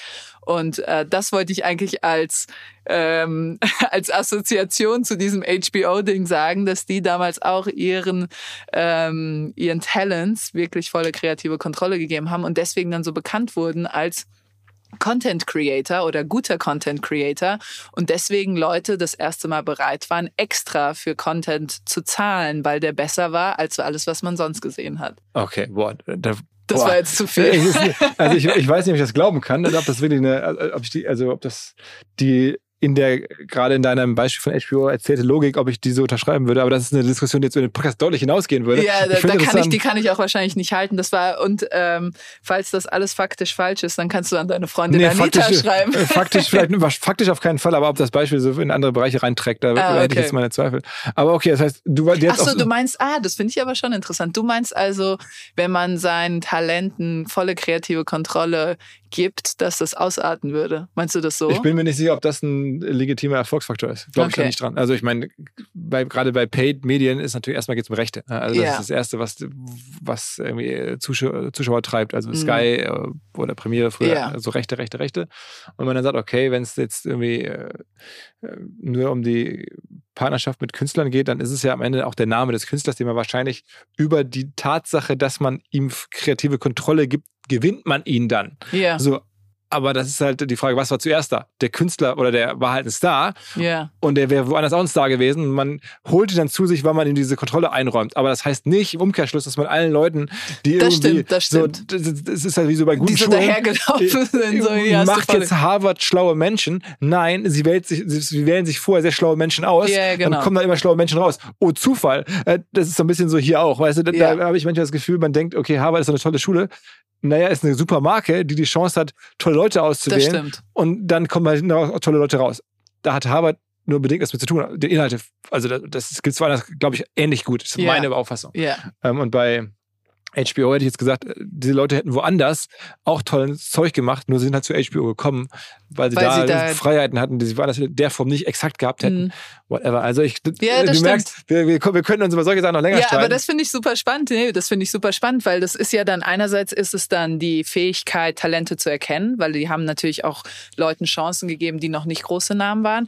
Und sie haben schon, sind schon, ähm, um im amerikanischen Jargon zu bleiben, Risk-Taking. Die sind schon Risikos eingegangen, weil viele von diesen Miniseries und so Sachen, die kommen ja von HBO, die wir jetzt alle für selbstverständlich äh, ähm, annehmen, kamen ja aus der. HBO-Kreativmaschinerie. Ja. Trotzdem ist die Frage, bin ich mal gespannt, ähm, wie lange sie noch sozusagen diese Rolle haben können. Ich Ja. glaube, dass die jetzt auch, also diese Streaming Wars, ähm, ja, das ist schon hart. das, das, also, Also wir, wir rufen Anita an und fragen sie, was sie dazu denkt.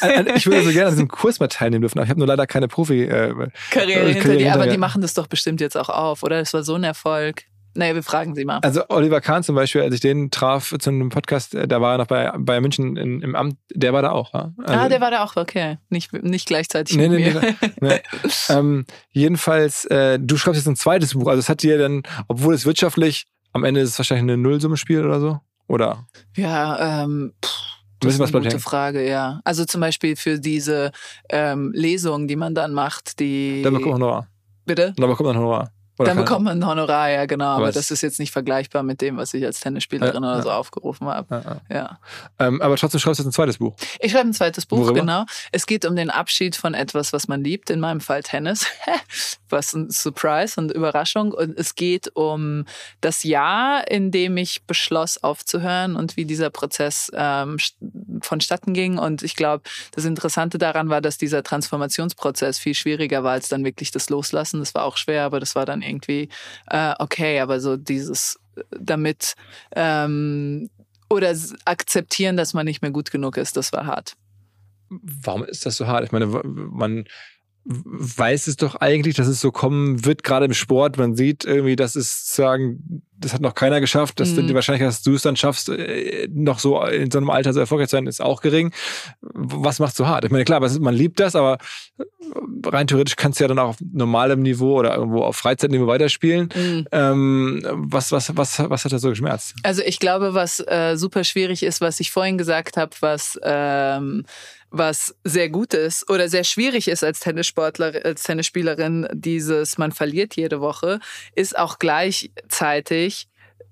mega, weil du jede Woche eine neue Chance bekommst. Also jeden Montag bekommst du ja einen Blanko-Check, ein neues Turnier beginnt und du hast wieder die Chance. Und so kannst du dir wochenlang eigentlich vorgaukeln, ja, ich kann's noch, ja, nächste Woche habe ich ja noch mal eine Chance. Und dann gewinnst du ja immer mal wieder ein gutes Match und dann sagst du dir wieder, oh, ich kann's noch und so.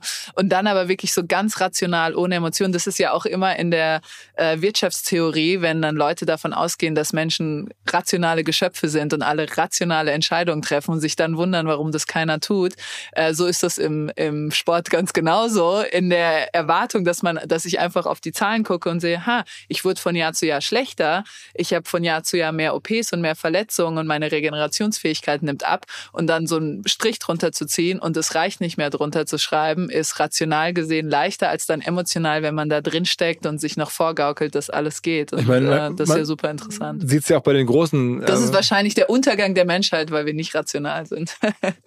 Weiß ich nicht. Können wir auch wieder drüber Ja, diskutieren. ja, ähm, aber man sieht es ja auch, äh, was du gerade beschreibst, auch Federer und, und Nadal und alle hören eigentlich nicht im Höhepunkt auf, oder schaffen das nicht, sondern hören dann auf, wenn es wirklich gar nicht mehr anders geht, hat man das Gefühl, jetzt Nadal will jetzt auch nochmal wiederkommen und man fragt sich, ist das wirklich eine gute Idee und sind alle schon auch körperlich relativ angeschlagen? Ja, ich habe ja auch zum Beispiel, ich fange an mein Buch ähm, mit dem mit dem Januar von 2021, nicht von 22, als ich aufgehört habe, weil ich in dem Jahr noch mal so eine frische Energie hatte und ich habe in dem Jahr dann noch mal war ich in den Top 50 und habe noch mal einen Turniertitel gewonnen, meinen letzten Turniertitel und das war ja eigentlich die perfekte Vorlage. Ja, ich ja. war schon 34, ich war schon nicht mehr so gut, aber ich hatte noch mal so einen letzten Sommer oder letzten Frühling oder wie oder Also wahrscheinlich eher angefühlt. Herbst und dann in dem Moment, wo es eigentlich für mich der perfekte Abgang gewesen wäre, kommt die Emotionen rein, denkt so, ja, aber wenn ich das Turnier gewinne, dann kann ich ja eigentlich auch noch nächste Woche ein Turnier gewinnen und jetzt, ne, ne? Dann kommt diese Gier des Menschen, dann doch noch mal mehr zu wollen und doch noch mal das alles zu versuchen. Und dann ging es so stetig, stetig bergab. Und deswegen finde ich dieses, äh, finde ich einfach dieses sich selbst austricksen, finde ich so spannend am Menschen, dass er sich immer wieder versucht, äh, sich selbst was vorzugaukeln, auch wenn es rational gesehen ja eigentlich auf, auf dem Papier steht. Und du sagst es, ähm, Rafael Nadal hält sich immer noch dran fest, obwohl er jetzt gefühlt jedes Turnier verletzt absagen muss. Roger Federer hat auch nicht an seinem Höhepunkt geschafft, ähm, den Abschied zu nehmen. Und wir werden sehen, ob, ob Djokovic es schafft. Wer ist der Beste von den dreien? Djokovic. Ja? Das weil, ist leider so, weil, weil äh, äh, wie ich Tennis, wie ich eine Tenniskarriere beurteile, ist Langlebigkeit, ähm, Konstanz und die Fähigkeit, sich zu anzupassen. Und Djokovic in allen drei Bereichen gewinnt. Und er gewinnt auch noch in den Rekorden. Er hat die meisten Turniere, Masters-Turniere gewonnen, er hat die meisten Grand Slams gewonnen, er war die meisten Wochen auf Nummer eins. Also nicht nur zahlenmäßig, sondern auch ähm, ideenmäßig ist er der beste Tennisspieler aller Zeiten. As of now, because Carlos Alcaraz kommt und vielleicht wird er es ihm streitig machen. Es ist ja auch so interessant, wir denken jetzt alle, oh, warum sind die drei so krass, so gut und es gab es nie. Die Karri Karrieren werden viel länger. Du hast mit Boris gesprochen, der hat mit was, 8, 29 musste er schon aufhören. Jetzt spielen die Männer mit 35, 36 alle noch, haben mit 16 angefangen. Die Karrieren werden viel länger. Natürlich können sie auch viel mehr Turniere gewinnen, wenn, sie pflegen 20, sich besser, pflegen reisen sich besser. besser, die medizinische Versorgung ist besser, man reist besser, die Ernährung ist viel besser. Also es ist ist einfach ein viel größerer Lifestyle geworden. Djokovic reist mit einem ganzen Truck an Regenerationsmaßnahmen an zu jedem Turnier. Also der wird seine Karriere so lang den letzten Tropfen auspressen, den es noch auszupressen gibt. Ähm, ist denn Tennis in Zukunft noch so relevant wie jetzt? Also glaubst du, dass Tennis ähm, sagen wir mal, in Deutschland ist das eine und dann in der, in der Welt ist mal was anderes, ähm, aber überhaupt noch diese Relevanz haben wird. Ich meine, du hast ja auch die, da mal die, die Nach-Boris- und Steffi-Phase in Deutschland so ein bisschen gehabt, wo ohnehin großes Interesse da war. Jetzt habe ich das Gefühl, ähm, es nimmt schon in Deutschland immer weiter ab, je weiter diese Phase zurückliegt. Immer mehr Tennishallen werden zu was anderem. Jetzt reden alle von Pedal und Pickel und so. Was ist mit Tennis in Deutschland? Äh, Tennis in Deutschland weiß ich jetzt nicht. Ist schwierig zu beurteilen. Da kommen ganz viele Faktoren hinzu. Ähm, wird Tennis irgendwann wieder im öffentlich-rechtlichen gezeigt? Ähm, haben wir wieder einen großen Grand Slam Star, männlich oder weiblich? Ähm, da kommen viele Faktoren hinzu. Ich glaube, dass Tennis sich vor allem als Sportart selbst im Weg steht, weil drei verschiedene Organisationen, wenn man die einzelnen Verbände der Grand Slams noch hinzunimmt, acht verschiedene Organisationen rumtüfteln und viele Köche verderben den Brei.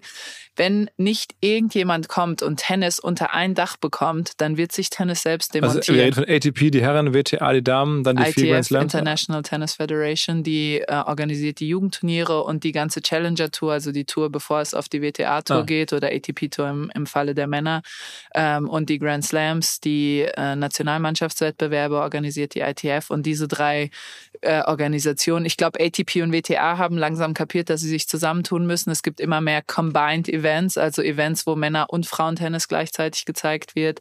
Ähm, aber wenn sie da den Schritt zu, zu mehr Gemeinsamkeit nicht schaffen und die Events besser aufzustellen, im, wie die Grand Slams, die ja für sich stehen, egal welche Spieler kommen, äh, Roger Federer und Rafael Nadal spielen nicht. Trotzdem sind die French ja. Open ausverkauft, trotzdem sind die Australian Open ausverkauft.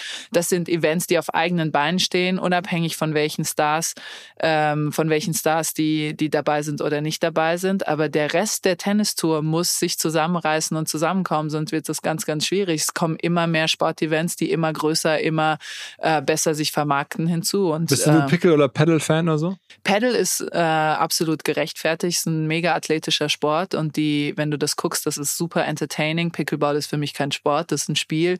Wenn für mich die Definition, wenn du etwas machen kannst, während du betrunken bist, ist es kein Sport, sondern es ist ein Spiel. Okay, also ein bisschen so Strandtennismäßig. Ja, und ich bin, dass man mich nicht falsch versteht, ich bin dafür, wenn Leute äh, rausgehen und Pickleball ist leichter zu begreifen und die Leute bewegen sich, eine Gesellschaft, die sich bewegt, ist für mich eine bessere Gesellschaft als eine, die zu Hause sitzt und nur Fernsehen guckt, auch wenn man natürlich mich im Fernsehen immer gucken sollte.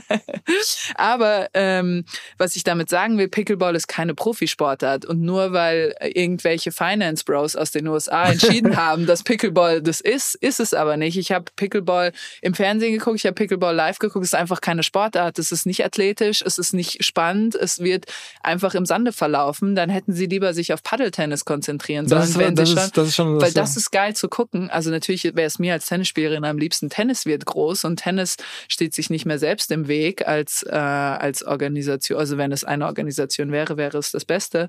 Ähm, aber Pickleball ist das falsche Pferd. Falsche Pferd. Okay. okay. Der, meiner Meinung nach, ich kann natürlich, Aber ich hoffe für die, dass ich falsch liege, aber ich sehe es nicht. Aber trotzdem auch ganz viele gehen ja auch in Paddle jetzt rein. Also viele Ja, also, aber Spieler. zum Beispiel, was ich zum, muss ich nur kurz sagen, ich weiß nicht, wie gut es für ein Produkt sein kann, wenn die John McEnroe eine Million Dollar zahlen, dass er bei einem Turnier teilnimmt von Pickleball und er sich die ganze Zeit darüber lustig macht, in jedem Medium, auf dem er ist, und er ist auf vielen, ESPN, sozialen Medien, nur shit-talkt Pickleball, es lächerlich macht, dann muss man sich ja irgendwann fragen, die müssen John McEnroe eine Million Dollar zahlen, dass er überhaupt auftaucht. Und dann fängt er an, nur schlecht darüber zu reden. Also, ne, weiß Hat nicht. der noch so eine Relevanz, John McEnroe? Ich meine, der ist in schon Amerika schon. In Amerika ist er schon noch der, einfach der Tennisstar. Ich glaube, der hat 150 Millionen Net Worth in Amerika oder so. Der ist in jedem Film, in jedem, jeder Serie siehst du irgendwo John McEnroe hinter im Hintergrund vorbeilaufen. es ist eigentlich so diese ganze Wirtschaftswelt. Irgendwie viele von den Tennisspielern machen ja so, so Investments. Irgendwie, wir haben über On gesprochen, jetzt Djokovic mit irgendwie ähm, Waterdrop auch in, in Startup investiert. Nadal, weiß ich nicht, was der da auch schon alles irgendwie promoted hat und macht mit seiner eigenen Academy und dann Richard Mill Uhren für Hunderttausende.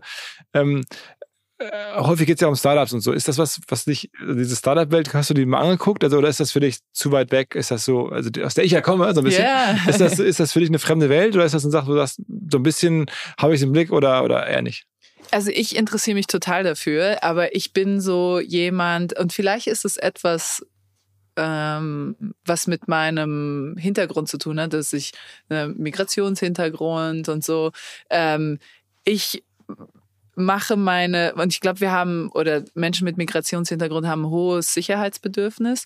Und ich glaube, alles, wo, womit ich nicht aufgewachsen bin und wo ich mich nicht hundertprozentig auskenne, lasse ich immer erstmal die Finger davon, weil ich immer erstmal davon ausgehe, dass ich keine Ahnung davon habe. Und das ist eigentlich schade, weil ich würde gerne, weil ich interessiere mich total dafür und lese viel darüber, aber ich traue mich so nicht richtig. Ich glaube, das ist der, der Krux. Und ich, ich kann es natürlich jetzt auf den Migrationshintergrund schieben, aber so wie ich viele Leute mit Migrationshintergrund kenne, steht es dem oftmals im Weg, weil man eben schon mal die Erfahrung gemacht hat, alles abbrechen zu müssen, alle Zelte abgebrochen zu haben und nochmal irgendwo komplett neu Auf der anderen Seite gibt es ja die Theorie, dass ganz viele erfolgreiche Gründer auch alle einen Migrationshintergrund haben. Ah, wirklich? also es ist Interessant. total ja. krass. Also die, die Gründer von, also von nahezu allen großen Tech-Firmen Ja. haben irgendwie einen Migrationshintergrund. Ja, saugut. Die haben halt natürlich auch diesen Drive. Ich sehe das ja auch Korrekt, bei, bei, äh, bei meinem Nachwuchs, dass da viele einen Migrationshintergrund haben, weil die halt diesen Drive haben, irgendwas auf die Beine zu stellen und, äh, und es besser zu haben als, als die Generation vorher und sich zu beweisen und in die Elite, was auch immer das bedeutet,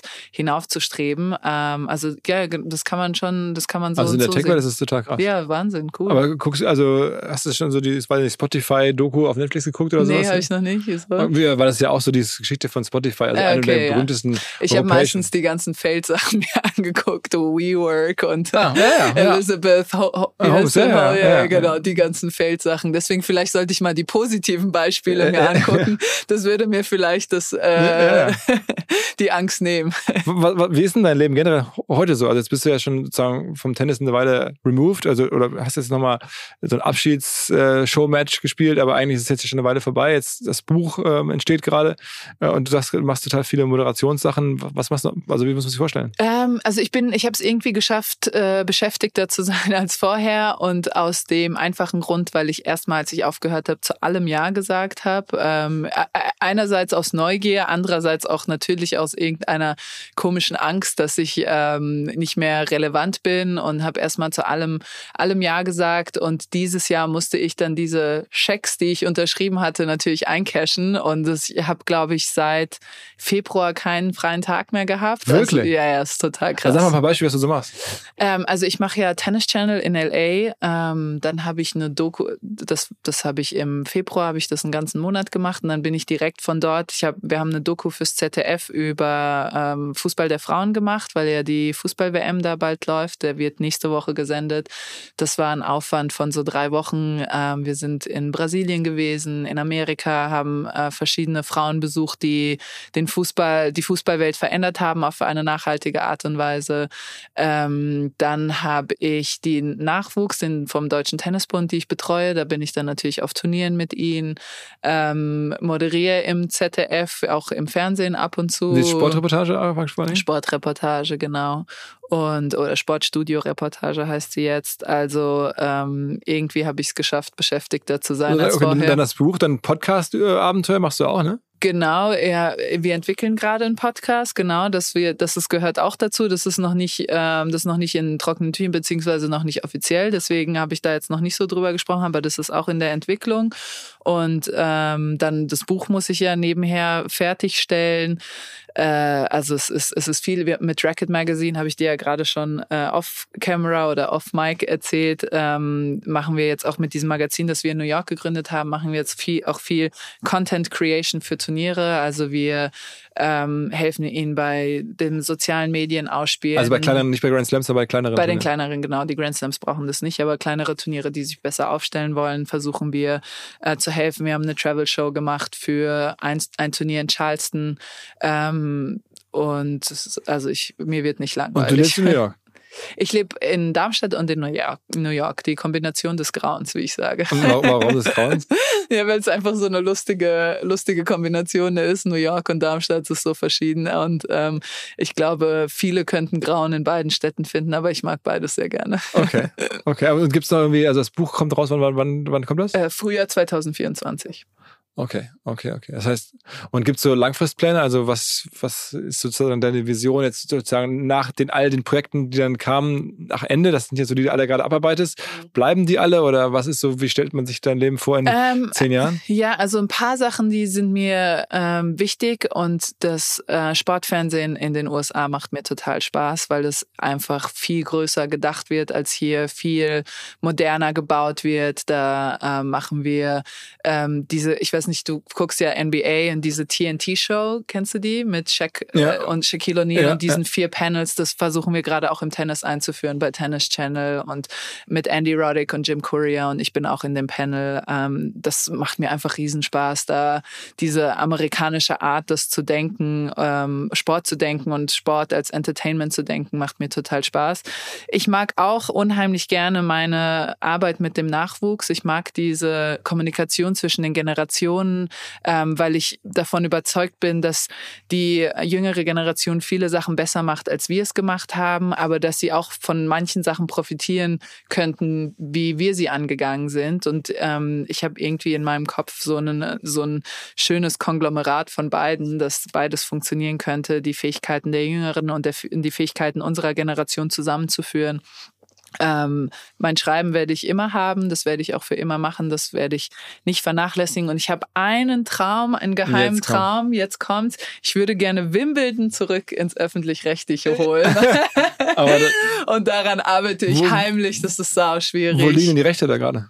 Äh, bei Sky bei Sky liegen die Rechte für Wimbledon und ähm, aber es hat doch riesige Probleme gerade. Die geben doch gerade alle ähm, eigenen Produktionen auf. Ich glaube, die stehen sogar in Deutschland zum Verkauf. Ja. Ähm, also das heißt, der, der Moment ist doch vielleicht ganz gut, äh, da zumindest subzulizenzieren. Genau, und das ist, das ist, versuche ich irgendwie zu orchestrieren. Was für, heißt zu orchestrieren? Fürs ZDF oder fürs Ja, fürs ich bearbeite halt die ganzen, äh, die Sportchefs und so bearbeite ich immer so, hier braucht Wimbledon. Ich glaube wirklich, dass es, also ich, äh, ich glaube wirklich, dass es funktionieren könnte. Ich finde, Wimbledon als Event überscheint einen deutschen Star, ob wir den haben oder nicht. Ich finde, dass es immer, es ist jetzt gerade, es ist immer in einem Sommerloch des Sports. Auch in den Einschaltquoten und sowas, die man da bräuchte und so, die, die man da Ich bin, so tief bin ich nicht drin. Ich glaube, weil es auch ein Projekt, ein Entwicklungsprojekt wäre. Also es wäre nicht so, wir zeigen das ähm, ZDF oder ARD oder öffentlich-rechtlich, wo auch immer, und die Einschaltquoten sind sofort top. Ähm, ich weiß, dass sie enttäuscht waren von dem, äh, von den Einschaltquoten Angeboten des Angie Kerber Finales, als sie im Finale von Wimbledon war, haben die das ja aufgekauft. Ja. Wobei ich der Meinung bin, dass ein Turnier als komplettes Event erzählt wird, als Narrativ. Das ist eine Geschichte vom ersten Tag bis zum letzten. Wie ist Angie da hingekommen? Nicht wie stand sie dann einfach im Finale. Ich glaube, dass man da schwierig emotionale Invest Investment hat in jemanden, den man aus dem Nichts im Finale sieht, ähm, im Vergleich zu jemandem, den man vom ersten Tag an begleitet hat und die äh, harten Spiele gesehen hat, die leichten Spiele, wo sie gut gespielt hat, wo sie schlecht gespielt hat. Und ich finde halt, dass Wimbledon immer in einem Sommerloch liegt. Es liegt jetzt gerade, es ist kein Fußball. Die WM der Frauen fängt genau dann an, wenn, wenn ähm, Wimbledon vorbei ist. Warum sollte es nicht im, im öffentlich-rechtlichen? Und du kämpfst darum um, wegen, wegen Tennis, halt, um Tennis relevant um Tennis relevant in Deutschland, um Aber Tennis in Deutschland relevant das, das ist ein bisschen um die Frage von gerade mal aufzugreifen. Ja. Du sagst irgendwie, sicher ist es nicht. Es kann schon sein, dass Tennis ein bisschen abrutscht und in der Relevanz einbricht. Ich würde mich halt lieber, also äh, wenn es äh, nach mir ginge, es interessiert natürlich keiner, aber wenn es nach mir ginge, würde ich mich lieber nicht darauf verlassen müssen, dass wir ein junges Talent in Deutschland irgendwo finden, das demnächst bald einen Grand Slam gewinnt. Ich finde, dass Tennis in äh, Deutschland auf einer besseren Struktur aufgebaut ist und auf einer besseren Fundament, wenn wir es im Fernsehen sehen können. A.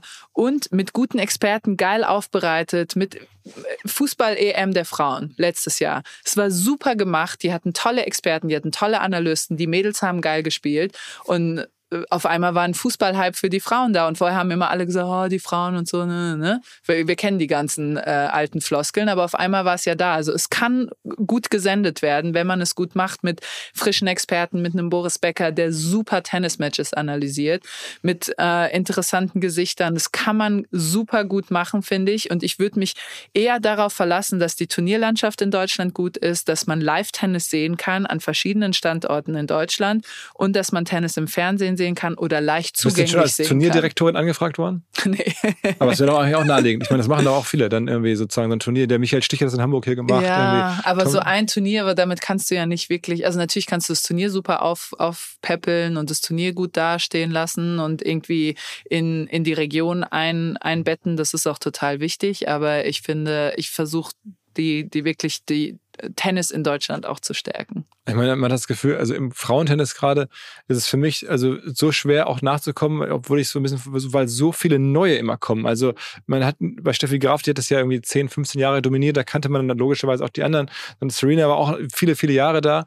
Aber ich habe das Gefühl, aktuell ist es so, ähm, gerade bei den Frauen, also es sind sehr viele osteuropäische Spielerinnen und ich, es kommt ständig neue. Äh, dann ist wieder mit 19, mit 20 äh, jemand oder ich, man, man checkt es kaum noch. Also, oder ist das jetzt, eine, sagen wir mal, ein sehr persönliches Problem von mir oder würdest du sagen, das ist aus meiner Warte, also als jemand, der nicht Insider ist, ist es eine faire Beobachtung? Ähm, ich glaube, es ist eher ein persönliches Problem.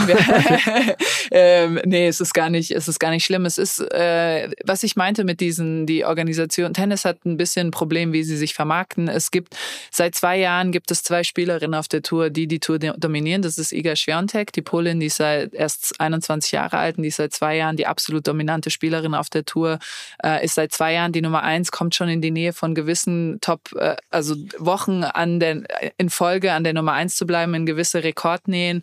Ähm, Arina Sabalenka, eine Weißrussin, die ihr im Nacken sitzt, ähm, ist dieses Jahr die Nummer eins im Race. Wir haben ja zwei Rankings. Eins, das ist das Race, das jeden Januar, am 1. Januar immer auf Null gestellt wird. Das heißt, alle sind gleich. Und dann das Ranking, was nach Kalenderjahren geht, quasi. Also immer von ähm, deine Punkte bleiben von Juni bis Juni nächsten Jahres drinne.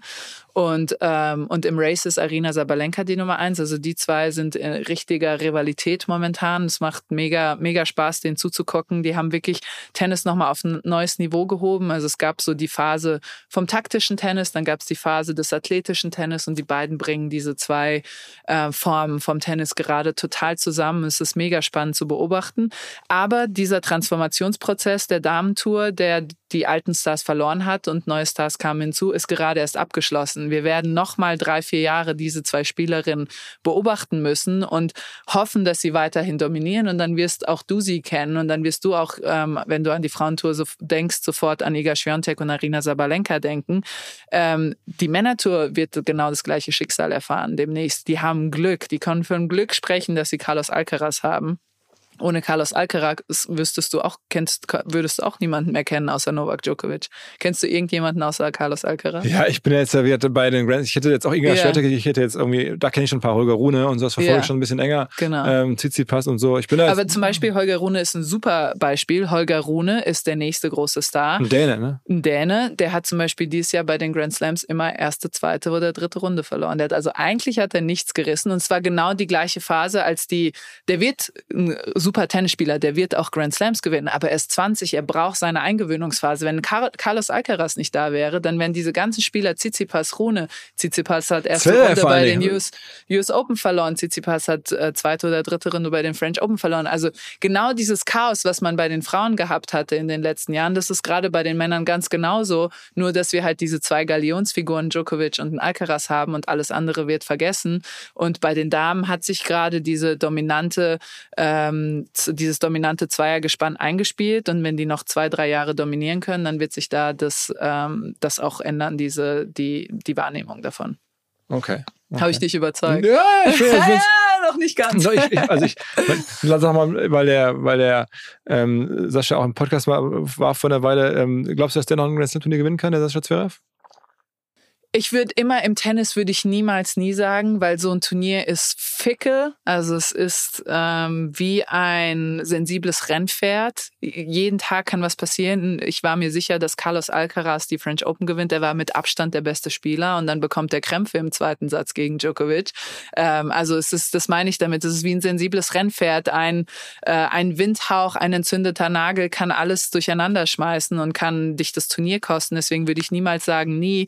Ich glaube schon, dass seine Verletzung super unglücklich war, weil er ähm, das beste Tennis seines Lebens gespielt hat. Da hat er unglaublich gespielt bei den French Open und ich habe mir wirklich vorstellen können, dass er die gewinnt und so eine Verletzung dauert einfach Ewigkeiten.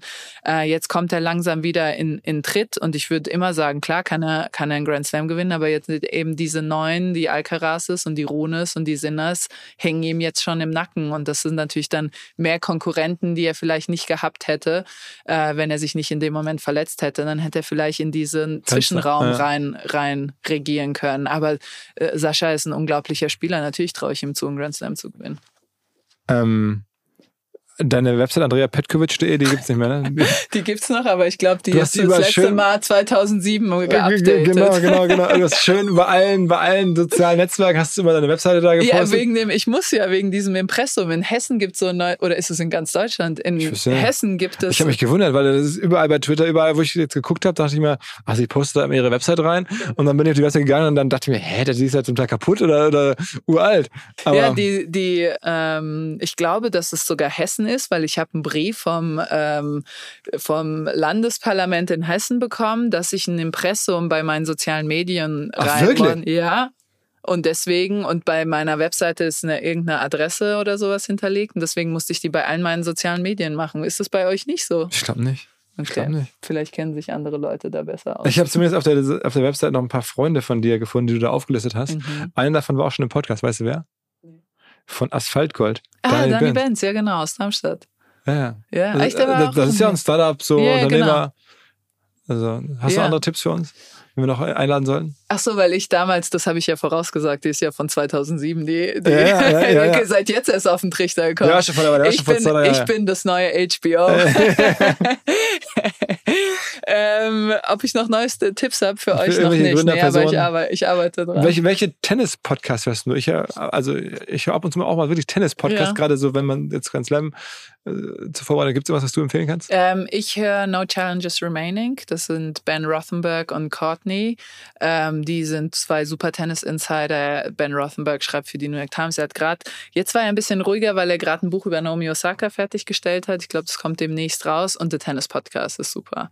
Die sind aber halt, die posten ständig und da musst du wirklich up to date sein. Und No Challenges Remaining, die machen mehr so vor dem Grand Slam Draw-Besprechung, also Feldbesprechung, wie die Auslosung war und dann nach dem Grand Slam, wie das gelaufen Deutsch ist gar nicht? Nee.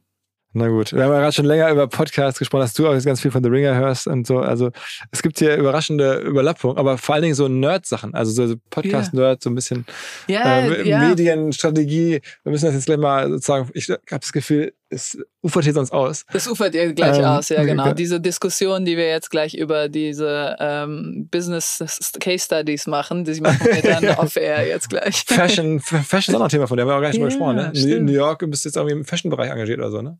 Bin ich? Nicht? Hat mich jemand engagiert? Wer? Nee, ich dachte, Gucci oder ich dachte, ich dachte das sei so.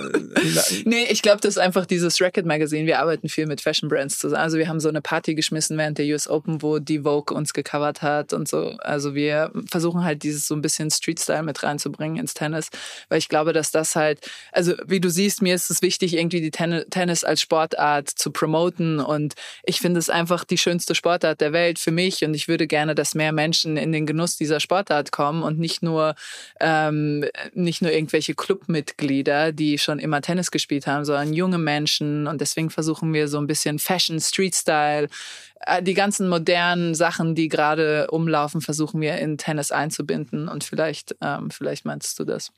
Okay, das, wenn man das äh, sehen möchte, was du da machst, wo kann man das finden? Ähm, bei, also das Magazin kaufen, es kommt Ja, viermal aber im Jahr wo, wo kann man raus. das bestellen online? Oder? Äh, das kann man online bestellen, genau. Ich weiß gar nicht, ob sie nach Deutschland. Doch, ich glaube, die haben sogar, es gibt einen, ähm, eine, einen Buchladen, der Magazine vertreibt in Berlin. Do You Read Me in der Auguststraße in Berlin Mitte, glaube ich. Und die Okay. führen das sogar. Und ich glaube auch eins in. Aber München. online bestellen ist ja viel einfacher. Also Ja. Racket, Ma- racketmagazine.com. Ja. Da kann man das dann bestellen. Also kann man das alles bestellen. D2C sagt man in der Digitalwelt. Direct to Consumer. Ja, ja, genau. Also D2C. ohne- Ja, ohne du? Zwischenhändler. Habe ich was gemerkt. Habe ich, mir- habe ich was gelernt. Andrea, ähm, vielen, vielen Dank Danke dir. fürs Rumkommen, für die ganzen Tennis-Insights, Insider. ja, Die, Backgrounds. die äh, Leute kriegen Nervenzusammenbruch von den ganzen nischigen Gesprächsthemen. ja, aber die manchmal muss es sein. Manchmal muss es sein. Mir hat es sehr viel Spaß gemacht. Alles klar. Ciao, ciao. Ciao. Frage. Wie macht man Tools, die für Agenturen und Freelancer besonders spannend, besonders hilfreich sind? Na, man fragt sie. Unser Partner Mitwald hat in Zusammenarbeit mit Agenturen eine Hosting-Lösung für Agenturen und Freelancer gebaut. Bedeutet Managed Cloud Hosting mit Top-Performance und Top-Flexibilität. Mit eigenem Rechenzentrum und partnerschaftlichen 24-7 Kundenservice. Alles aus Deutschland. Und dementsprechend natürlich DSGVO-konform und für deutsche Sicherheitsansprüche ISO-zertifiziert. Also die Rahmenbedingungen stimmen, aber das Besondere ist die eigene Verwaltungsoberfläche M-Studio, die dank intelligenter Features zu mehr Effizienz, Produktivität und Spaß bei der Arbeit verhelfen kann, abgestimmt natürlich auf die Arbeit von Freelancer und Agenturen. So macht Hosting Spaß, das sagen auch die Kollegen und das bestätigt auch die Top-Bewertung bei OMR Reviews. Mitwald ist top-rated in der Kategorie Web-Hosting-Software und gerade der Support wird da sehr lobend hervorgehoben. Wenn ihr Mitwalds Managed Cloud Hosting Lösung kennenlernen wollt, dann schaut einfach vorbei auf mitwald.de/slash omr. Dort findet ihr alle Infos und habt die Möglichkeit, 30 Tage lang kostenlos reinzuschnuppern und alles zu testen. Einfach mal anschauen, mitwald mit doppelt-t.de slash omr.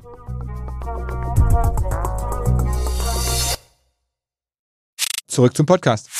Dieser Podcast wird produziert von Podstars bei OMR.